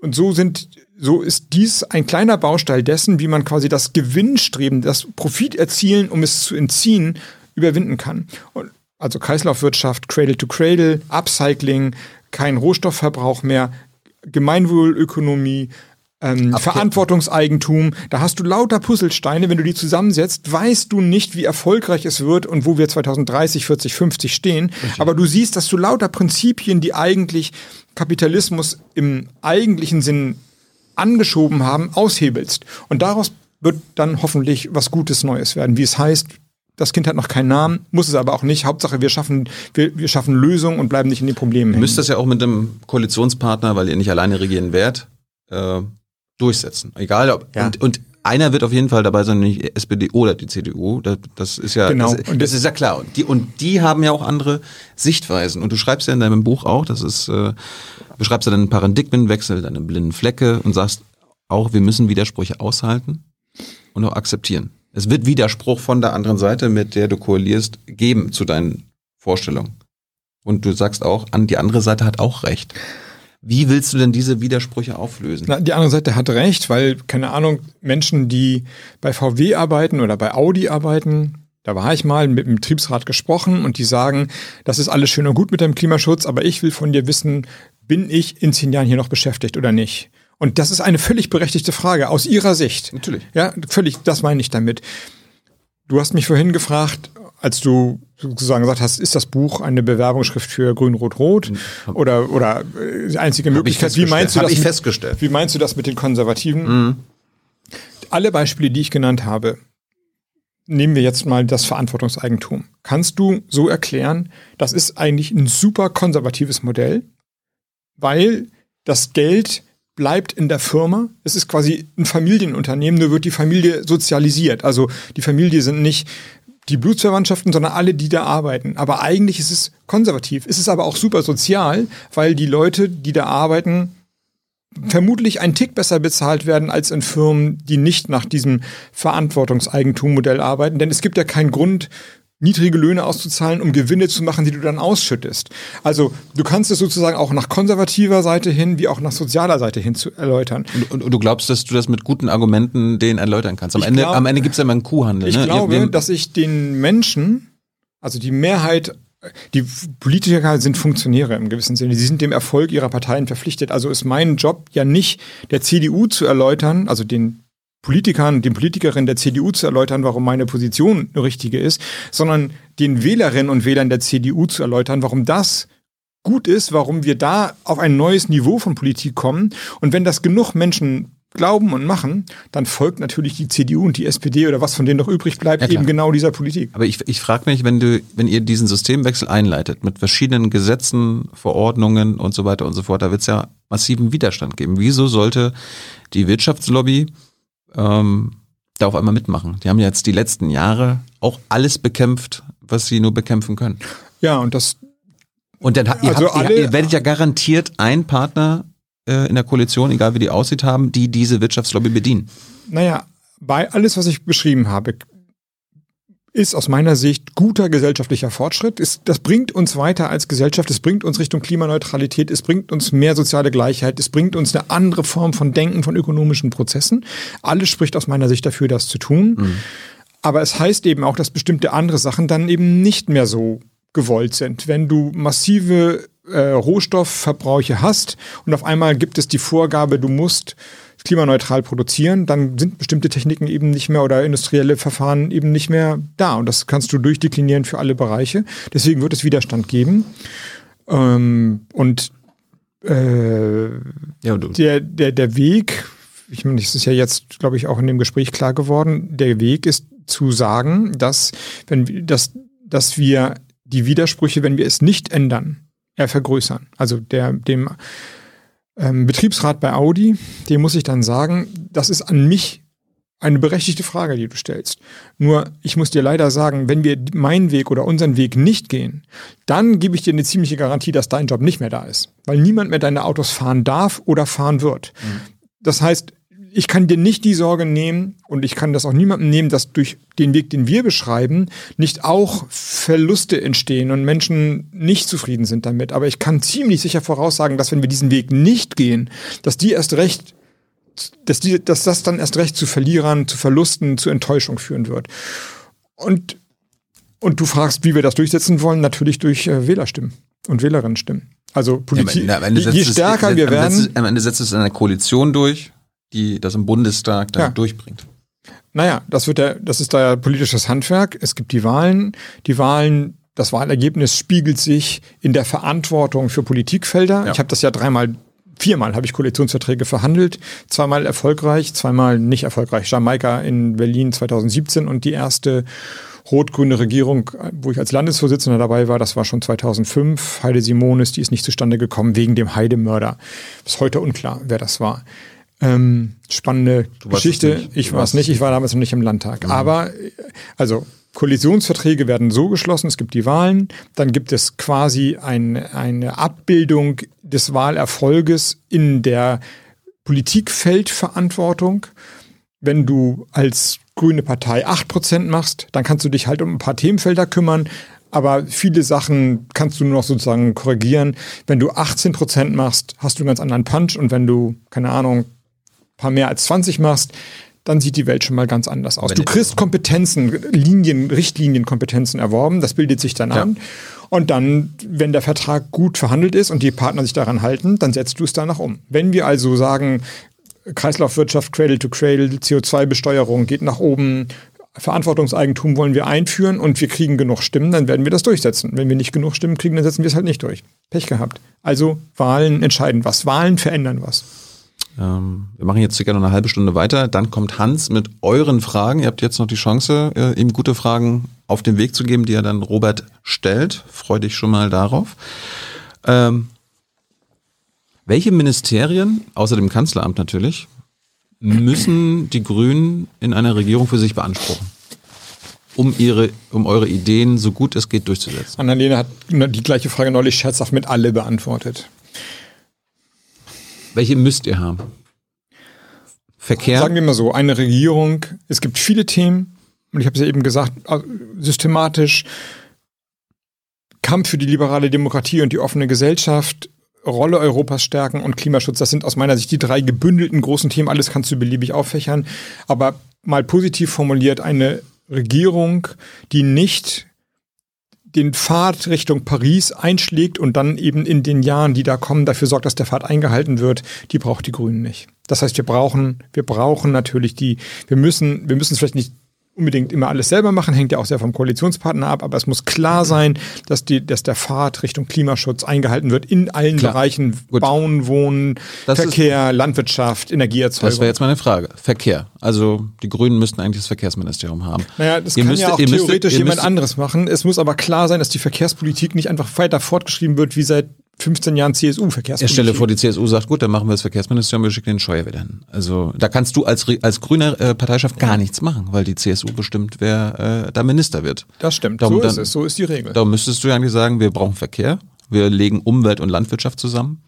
Wir holen entweder den Bereich, Bereich Wohnen aus dem Innenministerium oder wir nehmen uns das Innenministerium und ihr braucht das Finanzministerium. Du gehst immer davon aus oder gehst nicht davon aus, dass wir, dass du schon unseren Koalitionspartner kennst. Ich kenne den gar nicht. Ja, aber, du, aber, du, aber du kannst ja sagen, wir sind die Grünen. Wir haben hier einen Anspruch, die stärkste Partei zu werden. Und weil wir das Land umkrempeln wollen, brauchen wir die Ministerien, wo die entscheidenden Weichen gestellt werden können für den Systemwechsel. Verkehr, Umwelt, Landwirtschaft, Bauen, Wohnen. Richtig?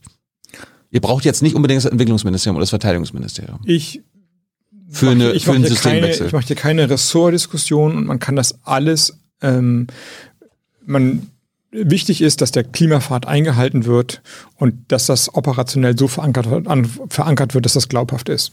So, Punkt. Und mehr sage ich heute zu Ministerien nicht.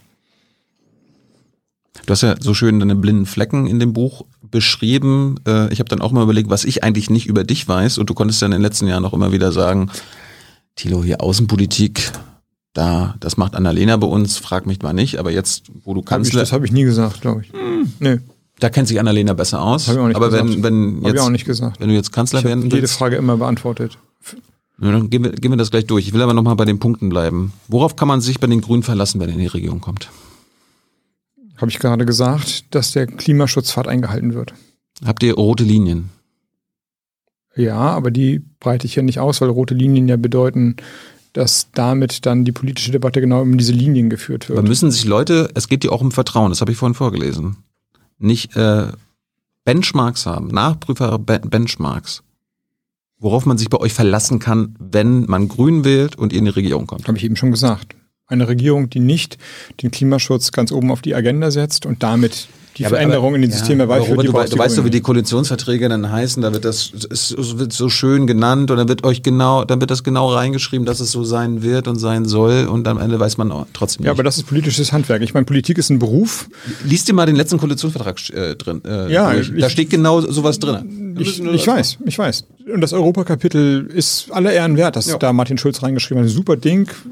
Aber Kann warum, man nur loben. Warum, warum können Ist wir da, aber nicht passiert. Warum können wir da nicht öffentlich drüber reden, dass ihr verbindliche Positionen habt, äh, die ihr nicht aufgibt? Habe ich aber gerade schon gesagt. Den Klimaschutz, der Ja. Klimaschutz, also die Politik muss dazu führen. Weißt du, ich, Gut, ich, äh, ich, nehme jetzt, ich nehme jetzt eins und ich meine, alles ist auf eine Art wichtig. Ich, die Ungerechtigkeit ist kaum auszuhalten. Wie, wenn, wie ich habe das mit dem Paternoster beschrieben, wenn Menschen den Bildungszugang nicht haben. Es gibt aber ein Thema, das jetzt wirklich existenziell ist. Und das, damit will ich nicht sagen, dass die anderen Themen für Menschen nicht auch existenziell sind und dass die soziale Not und ähm, Obdachlosigkeit und Wohnungsnot drückende Probleme sind. Wenn wir es nicht schaffen, es gibt aber ein Thema und deswegen ist der Klimaschutz in der Dringlichkeit tatsächlich existenziell in einem Sinne, es kann nur jetzt in diesem Jahrzehnt sein. Ja. Wenn du, Ja. es soll nicht zynisch klingen, aber die anderen Probleme sind, die wird, es wird immer soziale Ungerechtigkeiten geben, die können wir besser bekämpfen oder schlechter bekämpfen. Aber wenn wir es jetzt nicht schaffen, auf einen CO2-neutralen Pfad zu kommen, dann ist dieses Thema für die Zukunft erledigt, weil das CO2 natürlich in der Luft ist und dann ist es da Jahrhunderte. Richtig. So, also deswegen. Und, und wir haben doch vorhin gerade schon gesagt, eigentlich müsst ihr, müssen wir diese Systemfrage stellen, wir müssen eine andere Art von Wirtschaften machen und dann passiert doch automatisch, äh, dass es eine andere ökologische Politik gibt und auch soziale Politik und so weiter und so fort. so beschrieben, in, von hier an anders. Aber was ist die Frage? Gut, ich, ich gehe mal ein paar Positionen dann durch. Ja? Wird, wird es eine grüne Regierungsbeteiligung geben, wo es äh, keinen Ausstiegsdatum für den Verbrennermotor gibt? Hm, pass auf, es ist so. Nein. Ich, Wenn, wo- ich wollte ein paar Sachen schnell mal durchgehen. ja, das geht aber nicht. Mm. Weil die Zielmarge ist ja, das CO2-Budget einzuhalten und auf Klimaneutralität zu kommen. Wenn ich jetzt sagen würde, 2030, das ist ja unsere Position, muss mit dem Verbrenner spätestens Schluss sein. Ja. Also mit der Zulassung. Wenn man davor noch ein altes Auto hat, kann man das weiterfahren und dann gibt's halt nach in 32 oder in 33. Möglicherweise braucht man da gar kein Auto mehr, sondern wir haben so ein fantastisches öffentliches Share Mobility Personalverkehrskonzept, dass man mit der App hin und her fährt und man will gar keinen TÜV, Ölwechsel, Reifenwechsel und Parkplatzsuche mehr haben. Aber das ist dann, das werden wir dann sehen. Aber wenn ich jetzt sage 230 und man einigt sich auf 232 oder so etwas. Aber das ist ein Datum. Und an hab- ich hab- anderer ich hab, Seite. Ich habe gefragt nach einem Datum. Das ist unsere Position und ich halte das für die, ich halte das für, für absolut realistisch, inzwischen 2030 aus dem Verbrenner rauszugehen. Vor vier Jahren wurden, dafür, wurden wir dafür noch verlacht und bekämpft.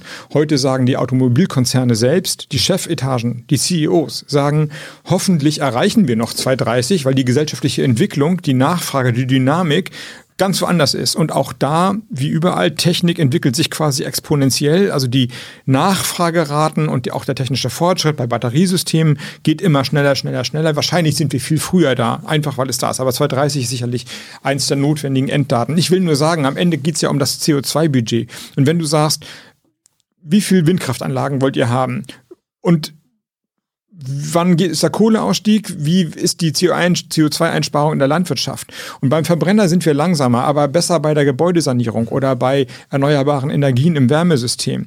Dann sind das miteinander kommunizierende Röhren. Deswegen ist das, was du jetzt abfragst, ich kann dir sagen, wie unser Konzept aussieht. Wenn man aber einen Teil nicht durchsetzt, muss an der anderen Seite nachgeschärft werden. Und das kann man dann im gewissen Sinne verhandeln. Und wenn wer immer dann mit uns Koalitionspartner ist, sagt, 30 ist uns zu, zu mhm. ambitioniert, dafür sind wir aber bereit, mehr erneuerbare Energien auszubauen oder wir sind bereit, mehr Moore zu vernässen.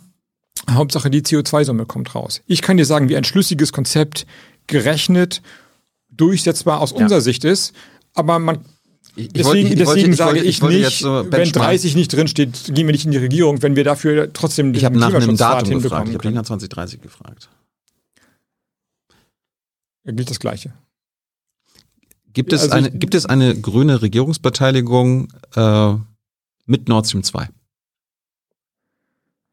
Nord Stream 2 oder geht, ist aus geht, meiner oder Sicht geht ihr, nur in eine, Sicht, geht ihr nur in eine Regierung, wenn Nord Stream 2 abgewickelt wird? Ich will dir nicht zu nahe treten, aber so funktioniert Politik nicht. Weil du, ich meine, das heißt ja im Klartext, stell dir mal vor, jetzt mal vor, nur ja, abstrakt. Du möchtest das Vertrauen Nein, der Bürgerinnen ja, und Bürger gewinnen. Und dann das Vertrauen der Bürgerinnen und Bürger gewinne ich doch aber nicht, indem ich mit Verlaub so tue, als, als ob Politik Stöckchen springen ist. Nur mal gekontert. Mhm. Wir setzen im Klimaschutz alles durch. Ausstieg aus Verbrennungsmotor, Ausbau der erneuerbaren Energien, Ausstieg aus der Kohle schneller, alles alles grünes Wahlprogramm, Fridays for Future at its best. Aber Nord Stream 2 kriegen wir nicht hin, was hm. ich falsch finde. Ich kann lange über Nord Stream 2, Nord Stream 2 reden, aber daran scheitern wir. Oder du nimmst irgendwas anderes, woran wir scheitern. Und dann halt sagst du hier, so wie du mich da bei einer anderen Sendung zitiert hast, hier hast du Anfang Januar oder Ende Januar gesagt, Nord Stream 2 oder wir sind nicht drin, also Ende Nord Stream 2 oder wir sind nicht drin. Und dann geben wir alles auf. Das ist doch absurd. Also insofern Politik ist ein ein, ein System, wo das Gesamtding am Ende stimmen muss. Und es gibt einen Vorsatz, den habe ich mit der Dringlichkeit von Klimaschutz begründet. Wir müssen wir müssen auf den Paris-Pfad kommen und ja. entsprechend alle Maßnahmen ergreifen, die dazu führen, dass wir ihn einhalten. Und das, was du jetzt gerade mit mir spielst, will, ist nicht politisch. Ich will jetzt keine Stöckchen. Und du, du gewinnst auch nicht Vertrauen meiner Erfahrung nach bei Menschen, indem du sagst, diese zehn Punkte oder ich bin nicht drin, sondern du gewinnst Vertrauen, auch wenn das komplizierter ist, indem du Politik erläuterst. Ja, aber so war es in der Vergangenheit auch. Als die FDP 2009 in die Regierung gekommen ist, ja. da haben sie Merkel gesagt, entweder machen wir Atomkraft, ne? also ja, Ausstieg aus dem Ausstieg oder halt nicht keine Auto, Merkel hat gesagt, keine, keine Autobahnmaut mit mir, zack, ist es gekommen. Keine Mehrwertsteuererhöhung. Dann haben SPD und, S und CDU ja, danach die Mehrwertsteuer um drei Prozent erhoben. Aber das gehört auch, das gehört auch zur Politik. Man macht sich angreifbar, indem man sich positioniert. Ja, und, und deswegen, äh, das kommt jetzt so rüber, als ob ihr euch einfach nicht angreifbar du musst, machen wollt. Ich möchte eine Zieldefinition und keine Stöckchendefinition. Und deswegen, Gut. es ist ja ein komplexes System. Hab ich ja? verstanden. Pass auf, Wenn, komplexes System, klimaschädliche Subventionen. Es werden circa 50 Nord Stream 2 sollte nicht angeschlossen werden. Klimaschädliche Subventionen müssen reduziert und abgebaut werden. Wie schnell? So schnell wie es geht. Im ersten Schritt 10 Milliarden. Jedes Jahr? Oder in einer Legislatur? Das ist das, was jetzt durch einfache Maßnahmen sehr schnell gemacht werden kann. Diese klimaschädlichen Subventionen ist auch die gesamte Landwirtschaftszahlung da drin beispielsweise. Das dauert länger, weil damit sozusagen Betriebsökonomien verbunden sind, aber es sind eben auch sehr einfach zu ändernde Subventionen, beispielsweise ähm, Steuerbefreiung auf Plastikproduktion bei Ölverbrennung noch immer oder Öl, Ölgebrauch. Ähm, Dienstwagenprivileg, Dieselprivileg und so weiter. Und wenn du das machst, also die Maßnahmen, die wirklich sozusagen singulär treffen, dann kommst du auf ungefähr 10 Milliarden. Werdet ihr für eine Vermögensteuer kämpfen? Ja. In welcher Höhe? Ab wann? Also die Besteuerungsfragen, die diskutiert werden, ähm, sagen, also die SPD schlägt vor ab zwei Millionen, so habe ich Olaf Scholz verstanden, heißt, das klingt wie viel Geld, aber es das heißt ja, dass dann die Vermögen besteuert werden und wenn du ein Reihenendhaus in München hast und vor Jahren gekauft hast, dann ist das manchmal jetzt schon fast eine Million wert, sagen mir Münchner. Also ich komme ja aus einer anderen Gegend aus Deutschland, da sind Häuser, die eine Million kosten, schon also wirklich teuer in München erscheint das oder in anderen Städten in Deutschland scheint mhm. das nicht zu sein. Es geht tatsächlich darum, wirklich hohe Vermögen äh, zu besteuern. Und ähm, aber es, aber es kann auch passieren, dass es eine grüne Regierungsbeteiligung gibt, ohne dass eine Vermögensteuer kommt. Na, die Vermögensteuer ist eine Ländersteuer. Das spricht aus meiner Sicht am stärksten dafür, weil die Bildungspolitik äh, auch Ländersache ist. Und wenn wir über soziale Gerechtigkeit und Zugänge zu sozialer Gerechtigkeit reden, dann müssen wir neben den ganzen Transfermaßnahmen, Hartz IV, Kindergrundsicherung und so weiter, vor allem über Bildungspolitik reden. Ich habe das eben schon skizziert mit dem Pater Noster. Ich würde es mal so umsetzen, wenn du jedes Kind gleich förderst, förderst du auch Ungleichheit. Du musst jedes Kind individuell fördern. Kinder, die aus Elternhäusern kommen, wo Bildung, Lesen nicht automatisiert zum Alltag dazugehören, haben müssen anders angesprochen werden als andere Kinder. Das heißt, du musst mehr Personal einstellen, du musst die Schulen individualisieren. Es gibt, das ist alles kein Voodoo. Skandinavische Länder sind da weit, weit, weit voran. Du musst die Bildung digitalisieren, kostet aber alles Geld. Ist Bildung ist förder, im föderalen System Länderaufgabe und deswegen wäre es eigentlich vernünftig, man würde die Vermögensbesteuerungsfrage und die Bildungsfrage zusammendenken und daraus ein attraktives Angebot machen. Und diese Neiddebatte, die wir immer geführt haben, also Vermögen besteuern, ist doch, wenn du sagst, und das Geld so, sichert den Bildungszugang, ist, ist, ein, ist eine Bildungsvermögensteuer hm. oder eine Vermögensbildungssteuer. So, glaube ich, müsste man es führen und dann äh, so würde ich es auch gerne Ich habe eine andere Frage, wo wir beim Eigentum, Wohnen, Vermögen sind. Ich habe mal ein Grundsatzprogramm geguckt, was er jetzt neu verabschiedet hat. Da steht, Grund und Boden unterliegen einer besonderen Sozialpflichtigkeit, weil sie unvermehrbar und unverzichtbar sind. Deshalb müssen Renditen in diesem Bereich begrenzt sein, sowie Grund und Boden verstärkt in öffentliches und gemeinwohlorientiertes Eigentum überführt werden. Zum Wohl der Allgemeinheit bietet das Grundgesetz als letzte Möglichkeit die Vergesellschaftung sowie die Enteignung, wo Märkte aus dem Ruder geraten. Gut formuliert, oder? Möchtest du oder werdet ihr für einen deutschlandweiten Mietendeckel kämpfen? Jedenfalls da, wo die Regionen betroffen sind, sollte das eingeführt werden, ja. Das ist nicht das, was da steht. Ja. Also Mietendeckel ist nicht das äh, quasi altmodische Allmende-Prinzip, das wir da aufgegriffen haben. Also dass Boden nicht verkauft wird, sondern in öffentlicher Hand bleibt und dann vergeben wird. Dann kann man damit auch wirtschaften. Aber wenn die Renditen quasi dann plus bisschen Gewinn erwirtschaftet worden, dann fällt es irgendwann wieder in die öffentliche Hand zurück. Ja. Bei Wohnungen ähnlich. Ja? Also gemeinnütziger Wohnungsbau ist in, den, in der Zeit, über die wir sprachen, im Grunde verscherbelt worden. Man kann sich an den Kopf packen, wie das passieren konnte. Die öffentliche Hand kannst hat du mal, kannst bei du mal den, Söder in München fragen, was er da mit den ja, rot-rot in Berlin. Mhm. Also ist jetzt nicht so, dass linke Regierungen automatisch alles richtig Wollte machen. Ich jetzt nicht sagen. Das war, äh, das war ähm, Aber wo, wo wir bei ein, ein glattes Eigentor. Wo wir jetzt bei Berlin, bei Berlin, in Berlin sind, da gibt es eine große Bürgerinitiative, Deutsche Wohnenteigern. Die mhm. fordert in Berlin die Enteignung gegen Entschädigung und Vergemeinschaftung von Wohnraum in Eigentum privater Immobilienkonzerne mit über 3000 Wohnungen. Wie stehst du dazu? Willst du Würdest du dafür Die stimmen? Initiative hat dazu geführt, dass es auch in Berlin und auch in anderen Städten massive Einschränkungen von Mietsteigerungen gegeben hat. Und da steht da drin mit der Enteignung quasi das Grundgesetz zitiert, aber es ist ein scharfes Schwert. Es ist ein massiver Eingriff und da es ja gegen Entschädigung ist, auch extrem teuer. Also würde man jetzt quasi den, den öffentlichen Wohnraum per Zwang zurückholen in staatliche Eigentümer und man würde dafür dann nach Preisen entschädigen müssen, die mhm. ungefähr dem mhm. Marktwert heute entsprechen, damit das verfassungsgemäß ist, kann man sich auch die Frage stellen, ist das eigentlich politisch klug? Deswegen aber, äh, deswegen aber, finde ich die finde ich die Forderung nach Mietgerechtigkeit richtig. Ich finde auch richtig, dass darauf hingewiesen wird, dass im Grundgesetz, das bekanntlicherweise nicht von den Grünen geschrieben wurde, diese Möglichkeit geschaffen wurde. Ich würde aber mit der sozusagen die Enteignung ist die erste Forderung da, das ist, der, das ist der, der Weg und auch der einzige Weg, den wir gehen wollen. Da würde ich nicht mitgehen. Es ist eine Möglichkeit, aber erstmal müssen mildere Mittel eingesetzt werden. So Klar. will es auch die, Klar. so will es auch die grundgesetzliche Logik. Aber es, es ist ja interessant, äh, es wird ja quasi eine Obergrenze für Wohneigentum damit gefordert, dass ein Unternehmen nicht mehr als jetzt hier 3000 Wohnungen äh, besitzen darf. Bist du auch für eine Obergrenze? Dass es halt, dass es kein Unternehmen mehr gibt, die 10.000, Nee, ich bin für 100.000 eine Wohnungen. Deckelung der Mieten beziehungsweise einen fairen Zugang zu dem Wohnungsraum. Ich bin für mehr Sozialwohnungen und Du so bist, weiter. also, du bist nicht dafür, dass man begrenzt, dass Komisch, eine jetzt hast du das Firma. gerade verdreht. Vorhin hast du bei Google und Facebook argumentiert, ist egal, wie groß die Konzerne sind, Hauptsache die Rechte stimmen.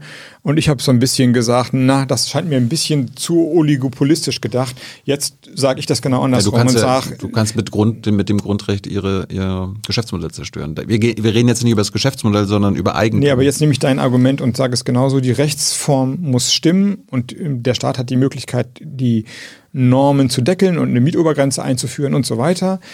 Ähm, aber, aber, in, in, aber in, in deiner die Denk- Größe selbst ist nicht das Problem an der Stelle. Wenn denn, ja, die haben natürlich oligopolische Macht, aber die kannst du, da würde ich jetzt sein Argument von den, ähm, von den, äh, von der, von der Digitalisierung nehmen und sagen, dass, dass die zu enteignen wäre, so groß ist die Macht noch nicht. Ja. Ja, sozusagen der Markt muss funktionieren. Dafür gibt es Kartellbehörden, die das regeln können. Das Problem von hohen Mieten in Ballungsräumen können wir anders lösen. Und so gilt es auch für den Passus, den du beim, Grund, bei dem Grundsatzprogramm vorgelesen hast, beispielsweise für Grund und Boden. Es gibt nicht mehr Spekulation mit Wohnungen, sondern es gibt auch Spekulation mit Bauland. In Städten, die extrem angespannte Mieten haben, gibt es Brachflächen und die werden brach stehen gelassen, weil man sagt, ach, in zehn Jahren sind sie noch viel mehr wert. Und auch da kannst du nicht als erstes hingehen und sagen, jetzt enteigne ich die, sondern du musst erst sagen, willst du bauen? Wenn du nicht bauen willst, willst du an mich verkaufen? Und wenn du das nicht willst, dann ziehe ich das scharfe Schwert. Und so muss man da auch vorgehen. Deswegen dieses, es ist, es ist richtig, einmal darauf hinzuweisen, dass der Staat am Ende sich auch durchsetzen können muss. Aber es ist genauso gut äh, oder genauso wichtig darauf hinzuweisen, dass ein scharfes Schwert nur dann scharf bleibt, wenn es nicht dauernd genutzt wird, um im Ritterbild zu bleiben. Apropos, apropos Grundsatzprogramm, da steht, in der Drogenpolitik braucht es einen Paradigmenwechsel. Statt um eine Kriminalisierung von Abhängig Abhängigkeitserkrankten und Drogenkonsumentinnen geht es um Prävention, Selbstbestimmung, Schadensminimierung, Entkriminalisierung und passgenaue Beratungs- und Hilfsangebote. Cannabis sollte zeitnah legalisiert werden. Keine Jung- und Naiv-Sendung ohne Cannabis. Ja, die Leute würden mir den Kopf abreißen, wenn Ja. ich jetzt. Was heißt zeitnahe Legalisierung? In der nächsten Regierung wird Cannabis legalisiert. Über ein Cannabis-Kontrollgesetz oder Abgabekontrollgesetz, genau. Dafür werdet ihr euch in der Koalitionsverhandlung einsetzen. Ja. Und wenn die anderen Nein sagen, Dann Pech. werden wir sie überzeugen, dass das, dass die Prohibitionspolitik auch keine Lösung ist. Denn die Gegenseite, wenn ich so reden darf, argumentiert ja, wenn es legalisiert wird, hat man quasi den Anschein erweckt, dass es unproblematisch ist oder ein Freifahrtschein oder sowas. Dann aber- ist Kiffen okay. aber die Kiffer sollten euch wählen. Aber jeder, der im Moment sich ein bisschen umguckt und Kinder hat oder selber unterwegs ist, weiß, dass es, dass es auch kein Problem ist, jetzt, wo es nicht legal ist, an Zeug ranzukommen und mit viel größeren Problemen, unserer Meinung Aber nach. Robert, Robert Habeck sagt, Kiffer und Kifferinnen sollten euch wählen, weil dann wird's legal. Ja, aber nicht, weil ich einen Werbeblock fürs Kiffen halten will, sondern ich will hier in deiner Sendung ausdrücklich darauf hinweisen, das Ja. ist eine Droge Ja. und die ist ungesund, don't do it. So, wer es aber trotzdem tut, trotz meiner Warnung und trotz der, trotz der, trotz der, der Erkenntnisse, die wir haben, der sollte es nicht auf dem Schwarzmarkt und illegal tun können, sondern staatlich kontrolliert. Es ist im Grunde pragmatische Politik, die wir da machen. Die ideologische Position ist aber der Gegenseite, die sagt, reden wir nicht drüber, lösen wir mit Polizei, aber wir sehen ja, dass es nicht funktioniert. Zum Schluss ähm, versuche ich den Boden, äh, den Bogen zur Außenpolitik zu machen, weil das war nämlich lustig. Von Kiffen zu. Ja, pass auf. Cannabis zeitnah legalisieren bringt mich zum zügigen Abzug der US-Atombomben in Deutschland. Was heißt denn das? Zügig. Dass äh, mit einer grünen Regierungsbeteiligung am Ende der Legislaturperiode die US-Atombomben aus Deutschland draußen sind. Das wäre sehr zügig. Wirklich? Aber- Vier Jahre? Na, Zügig der- heißt der- mh, nächste Woche oder äh, in einem Jahr. Ja, aber das ist naiv, das so zu, so zu. Ja, habt ihr doch so reingeschrieben. zu- Steht da bei euch Nee, drin. zügig. Du musst das, glaube ich, einordnen. Wichtig ist, und deswegen ist der Atomwaffenverbotsvertrag ein guter Schritt, ein richtiger Schritt. Wir müssen in eine Abrüstungspolitik wiederkommen. Und eine Abrüstungspolitik systemisch betrieben heißt ja nicht, wir ziehen es nur aus Deutschland ab und dann geht es nach Polen. Das ist dann zwar schön fürs eigene Gewissen, aber eigentlich Ihr heißt wollt, es ihr ja wollt ja in Europa Europafreies, Europa atomwaffenfreies jedenfalls, ähm, die, was wir beeinflussen können, das amerikanische Atomarsenal freie Europa. Und das setzt natürlich voraus, dass auch auf der G oder setzt nicht voraus, aber schafft man ja am besten Europa endet ja auch nicht an der äh, polnischen Außengrenze, sondern schließt den russischen Teil Europas mit ein. Und da, deswegen ist die Forderung nicht naiv oder weltfremd, sondern sie führt richtig durchdekliniert zu einer Möglichkeit, diese atomwaffenfreie, das so atomwaffenfreie Europa zumindest wieder zu verhandeln und dann durchzusetzen. Und das macht man über Schritte, also eine Atomwaffenpause beispielsweise. Nicht die Arsenale modernisieren, nicht verstärken, über Transparenz. Russland legt offen, wo die Arsenale sind und wie stark die sind. Dann gehst du in die bestehenden Verträge rein, renovierst die. Dann, dann erst steht die Frage, die ja sozusagen in, zu der Debatte vorneulich, sage ich mal, geführt hat, welche Kampfflugzeuge schafft Europa an?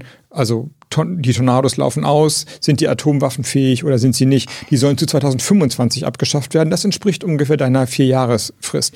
Das heißt, wir haben im Prinzip vier Jahre Zeit, bevor diese Entscheidung ansteht. Das ist aber ein guter Korridor mit einer energischen politischen Politik zu einer Reduktion und möglicherweise zu einer Freiheit von Atomwaffen zu kommen. Und das Interessante ist ja, dass wir damit die Laufrichtung versuchen zu verkehren. Darum geht es ja. Wir haben, wir sind im Moment auch durch Donald Trump, aber auch durch Putin in einer, in einer Phase, der er, die eher zu Eskalation und Aufrüstung führt. Und das muss ja durchbrochen werden. Ja, und die Aufrüstung wird ja auch von der deutschen Bundesregierung, bisherigen Bundesregierung seit Jahren vorangetrieben. Ja, außer den äh, zivilgesellschaftlichen Organisationen und den 122 Ländern, die gerade den Atomwaffenverbotsvertrag unterzeichnet haben, wird, kämpft niemand für Abrüstung. Wird eine grüne Regierungsbeteiligung dafür sorgen, dass Deutschland Teil des Atombombenverbotsvertrags wird, der am Freitag äh, letzte Woche in Kraft getreten ist weltweit. Wir das ist ja der erste, das ist der erste Abrüstungsvertrag der Geschichte, wo Deutschland nicht dabei ist. Wir werben dafür, dass Deutschland beitritt. Ja. Und ihr wollt das auch durchsetzen? Wir wollen alles durchsetzen, was in unserem Wahlprogramm steht. Ich finde interessant, äh, hast du das mitbekommen mit der Heinrich-Böll-Stiftung letztes, äh, letzte Woche? Ich müsste taub und blind sein, wenn ich es nicht mitbekommen die hätte. Die sich für Aufrüstung, Heinrich Böll ist die äh, grünnahe Stiftung, die hat sich für Aufrüstung ausgesprochen, für die nukleare Teilhabe, also für US-Atombomben in Deutschland und äh, hat im Prinzip gesagt, äh, wenn wir die Menschenrechte in China stärken wollen, dann müssen wir hier aufrüsten. Ja, habe ich mitbekommen. Ähm, ist nicht meine Position, ist nicht die Position des Bundesvorstandes und auch nicht die Position, die wir gerade im Grundsatzprogramm beschlossen haben. Eine Stiftung darf unabhängig sein. Das ja. ist völlig okay. Also nicht alle müssen das sagen, was Annalena oder ich richtig finden oder was der Parteitag gerade beschlossen hat. Abweichende Meinungen sind, sind okay und die Stiftung ist auch. Du distanzierst dich davon. Das ist nicht meine Position, sondern meine Position ist die, die ich gerade gesagt habe. Wir werben dafür, dass Deutschland beitritt und dann diesen Beitritt nutzt, um in eine Verhandlungssituation zu kommen, die zu Atomwaffenfreiheit führt. Im Idealfall in Europa. Ja, aber irgendwie, äh, es gab ja letzte Woche auch Reaktionen äh, von euch, da wurde dann sich über die schlechte Kommunikation echauffiert und nicht über den Inhalt. Also du distanzierst dich inhaltlich von diesem Papier, was für Aufrüstung wirbt. Das, ja, genau so ist es. Was ist mit ähm, Kampfdrohnen? Braucht die Bundeswehr eigene Kampfdrohnen, so wie die Amis? Werden sich die Grünen dafür einsetzen, dass es keine gibt? Was ich nicht, wenn du dich dafür einsetzt, dann darfst du im Auslandseinsatz auch nicht amerikanische Kampfdrohnen zur Unterstützung oder zur Sicherheit der deutschen Truppen holen. Also was schwierig ist, ich will nicht sagen unlauter, ist zu sagen, wir haben keine, aber wenn wir mal im Verschiss sind, Entschuldigung, wenn wir mal Probleme haben, dann rufen wir in Washington an und dann schießen die auf die Taliban oder so etwas. Entweder oder. Entweder ist das geächtet oder es ist nicht geächtet. Ich glaube, die Lösung oder die Antwort auf das Problem liegt nicht in der Frage Ja oder Nein, sondern in der Frage von Einsatzdefinition. Hm. Ja, so ist es. Weil, weil niemand wird, ich kein, du wirst kaum einen Aber, Politiker äh, finden, der sich hinsetzt und sagt, wenn Truppen im Gefecht sind und sie könnten geschützt werden, indem, indem andere Drohnen sie, sie schützen, das sage ich dir zu, nein, dann lasse ich lieber meine Soldaten sterben. Den Politiker, zeig mir den, dann rede ich anders drüber was ich nicht will und was natürlich brandgefährlich ist, dass durch Kampfdrohnen Einsatz, also aggressive, ähm, äh, wie heißt es, invasive Kriege geführt werden, also Angriffskriege geführt werden. Das will ich natürlich nicht und ich will eigentlich auch eine Welt ohne Drohnen und ohne Kampfdrohnen. Eigentlich will ich eine Welt ohne Kriege, ehrlich gesagt. Also, Aber ich glaube, die Lösung zu dieser Frage liegt nicht in der Frage Kampfdrohnen oder nicht, sondern in der Frage von von der möglich also von der von der von der Einsatzregulierung und die muss sehr sehr streng sein. Es wird ja eine Völk es gibt ja auch eine völkerrechtliche Debatte, so wie beim Atomwaffenverbotsvertrag, äh, dass äh, Kampfdrohnen, Ja, diese Art von Kampf geächtet und verboten richtig. werden. Das finde ich richtig. Und Killerroboter und so weiter. Wenn sich die Grünen dafür einsetzen, dass die Bundesregierung diesen Vertrag beitritt oder, also wenn er kommen sollte, sich äh, den, den ausformuliert. ja, Was ist mit Rammstein? Also Rammstein dient ja als Relaisstation für die US-Drohnen, den US-Drohnenkrieg. Wird sich die, wenn sich die Grünen äh, dafür einsetzen in der, in einer Bundesregierung, dass das aufhört? das hängt davon ab von deiner Frage davor, wie eine internationale wie ein internationales Kontrollwerk Aber aussieht. das könnt ihr doch Aber jetzt es muss ja ein internationales das- Kontrollwerk Die sein. Bundesregierung könnte, das hat das Bundesverwaltungsgericht auch letztens festgestellt, sie könnten den Amerikanern schon jetzt sagen, hört damit auf, Rammstein dürft ihr nicht als Relaisstation für eure Drohnenmorde nutzen, weil das völkerrechtswidrig ist. Das ist auch euer, äh, euer Stand der Fraktion, wenn, wenn ihr mit Jürgen Trittin und so weiter redet. Ein, Kann man sich ich darauf war ja, verlassen? du, du hast jetzt, du bist jetzt bei Einsätzen außerhalb des Militärischen, also Killerdrohnen-Einsätze sozusagen. Ja. die sind natürlich falsch und kein Standort sollte dafür genutzt werden in Deutschland. Das heißt, die Grünen werden sich dafür einsetzen, dass Rammstein nicht mehr als Relaisstation für den Für US-Drohnenkrieg diese dient. Form von Einsätzen. Was ist mit Waffenexporten? Ich würde mich freuen, wenn wir wieder zu der Zeit von Helmut Kohl zurückfinden Ich könnte jetzt noch aus eurem Grundsatzprogramm äh, lesen, aber wir haben keine Zeit mehr. Aber wird es mit einer grünen Regierungsbeteiligung weiterhin Waffenexporte nach Saudi-Arabien geben? Wir setzen uns dafür ein, dass das nicht der Fall ist. Das ist falsch. Also nein.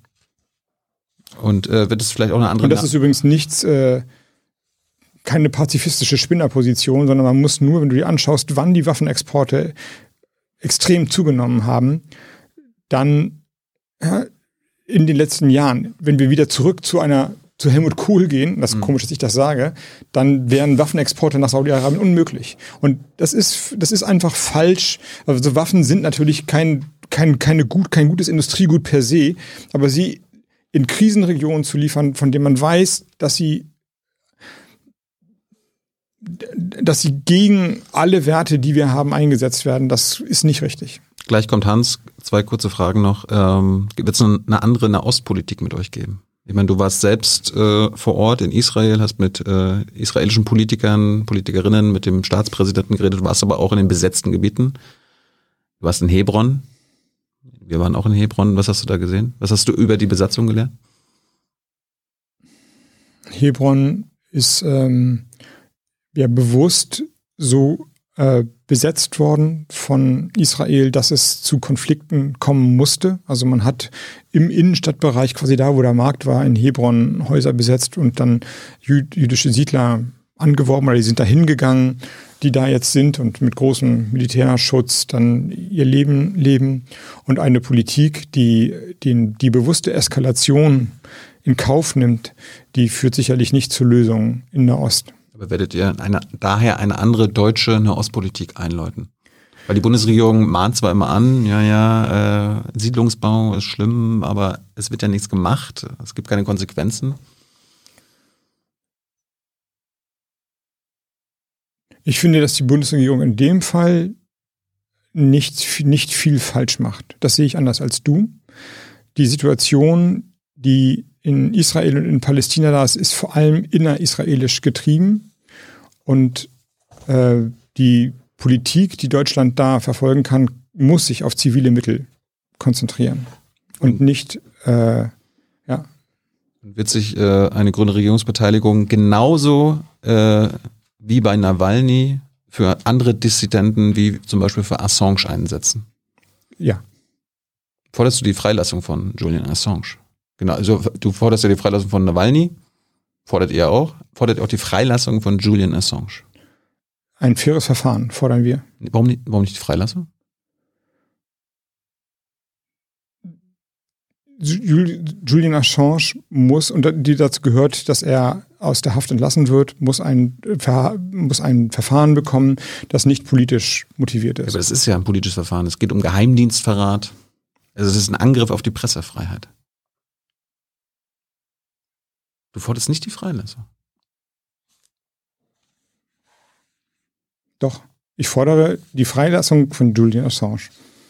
Gut, und ich äh, sorge jetzt dafür, dass Hans freigelassen wird. Ich habe ein bisschen überzogen. Ähm, wir haben uns ja bis auf 45 äh, verständigt. Können wir noch 10 Minuten länger machen, damit Nee, Hans. zwei Stunden, dann muss ich zum nächsten Termin. Also das hast du jetzt, äh, Hans, genommen. Du hast dir die Also, eine höhere Stunde. Fragen schon gestellt. Danke, danke Robert soweit, Gerne. dass ihr uns unterstützen könnt. Kriegen wir hin.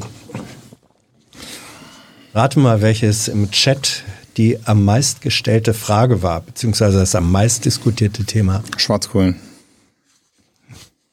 Nächster Versuch. Wer wird Kanzler? Nächster Kanzlerin. Versuch. Cannabis. Echt? Ernsthaft, ernsthaft. Die äh, meisten Leute wollten wissen, äh, Nicht Klimaschutz, nicht Weltfrieden, nicht soziale me. Gleichheit, nicht der Kapitalismus, believe Cannabis. me, believe me, im Chat, und äh, das ist vermutlich nicht repräsentativ für alle, die das äh, mithören und mitsehen, aber im Chat, äh, also eine sehr starke Legalized-Fraktion. Darauf hast du ja äh, geantwortet. Ich äh, nehme jetzt mal ein paar äh, Fragen vorweg, die aus dem Forum gekommen sind und dann kommen die äh, aus dem Chat. Ähm, Rob Ford Redux äh, fragt, und das fragen andere auch, ähm, wenn die Grünen Nord Stream 2 eigentlich verhindern wollen, müsstet ihr nicht dann auch konsequent gegen Flüssiggasterminals sein und die verhindern? Mhm, ist richtig. Flüssiggas ist auch fossile Energie ähm, und ist damit kein Beitrag zur zukünftigen Energieinfrastruktur in Europa. Ähm, Techneis, grundsätzliche Frage, äh, wie würdest du eigentlich eine grüne Ethik einer technologischen Zivilisation beschreiben? Welche Technikpolitik sch schwebt dir vor? Eine grüne Ethik, gibt's das? Der technologischen Zivilisation?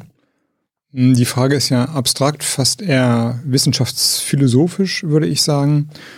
Ähm,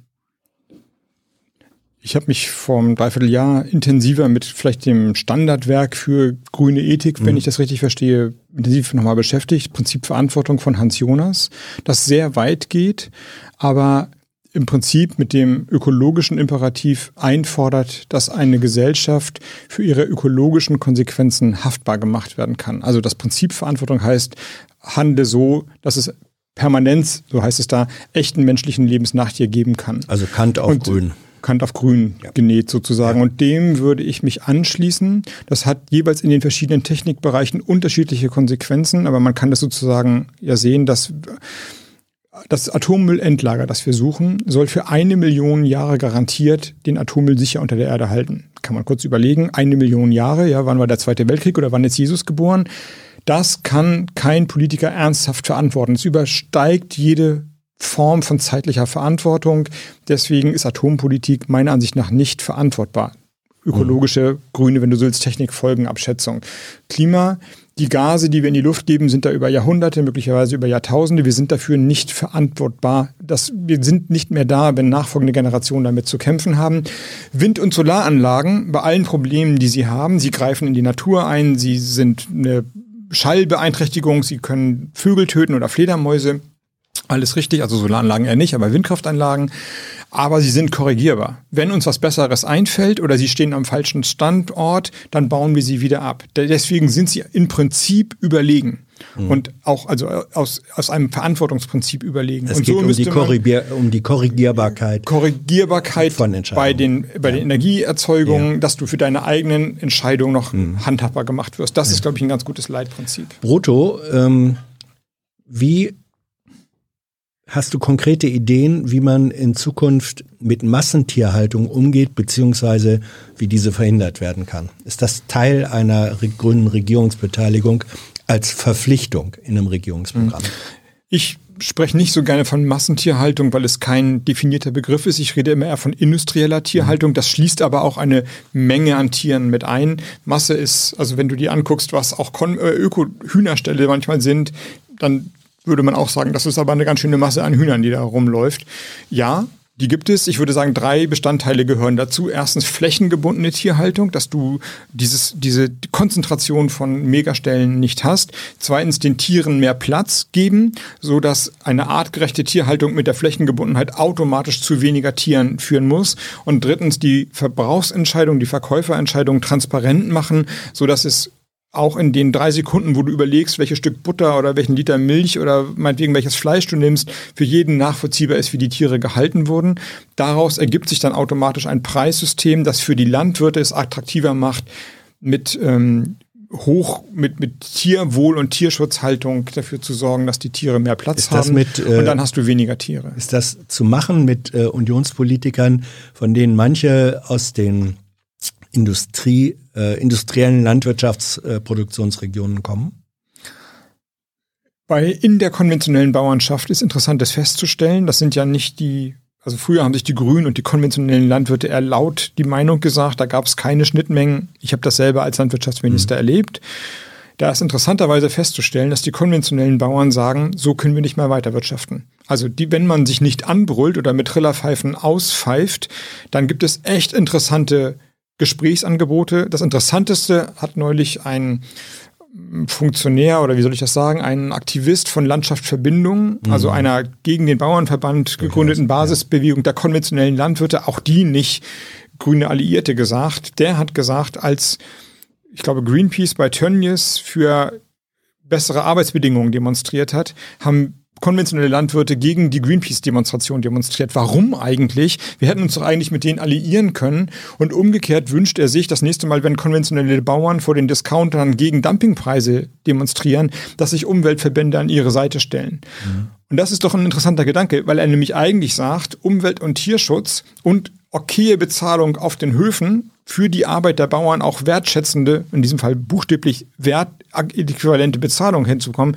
ergänzen sich doch. Wenn die Bauern nicht gezwungen sind, immer mehr zu industrialisieren, immer mehr, mehr, mehr, mehr zu machen oder eben pleite zu sein, dann können sie auch die Umwelt schonen, die Tiere besser schützen und den Tieren mehr Platz geben. Also diese neue Allianz zu schaffen. Und deswegen habe ich schon im Gespräch mit Thilo gesagt, Politikerinnen und Politiker sind wollen den Erfolg. Und wenn mehr Menschen und am Ende auch die konventionelle Landwirtschaft sagt, das ist der richtige Weg, dann schwenken die auch ein.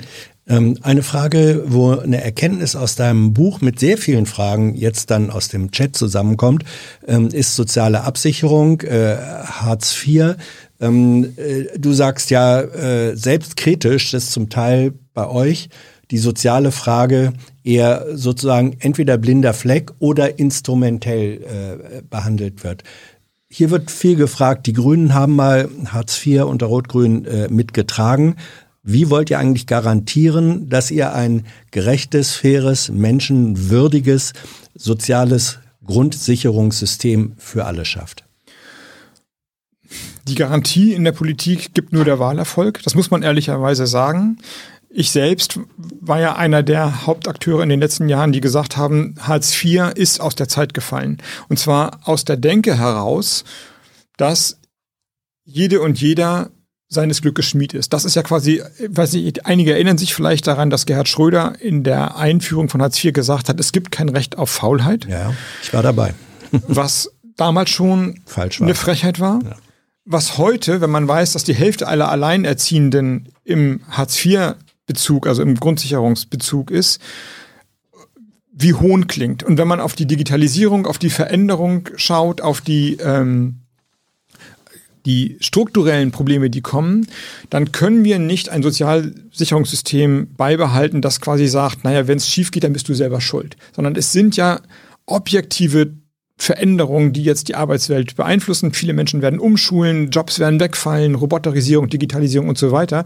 Und das wird für viele Menschen einfach eine Herausforderung sein, damit klarzukommen und nicht alle werden damit klarkommen. Die allerletzte Robert. So, und wie kriegt man ja, das dahin? Genau. Ein Garantiesystem, das sagt, wir können ja natürlich nicht jeden Lebensstandard bezahlen. Aber wir können sicherstellen, dass wenn du arbeitslos wirst, wirst, dann wirst du nicht noch würdelos. Dann gibt es einen Anspruch, der dich nicht nackig macht vom Staat, mit Sanktionen belegt und so weiter und so fort. Das Wort bedingungsloses Grundeinkommen kommt in deinem Buch nicht vor, wenn ich das richtig gelesen habe. Und ich habe es gelesen ziemlich doll. Warum eigentlich nicht?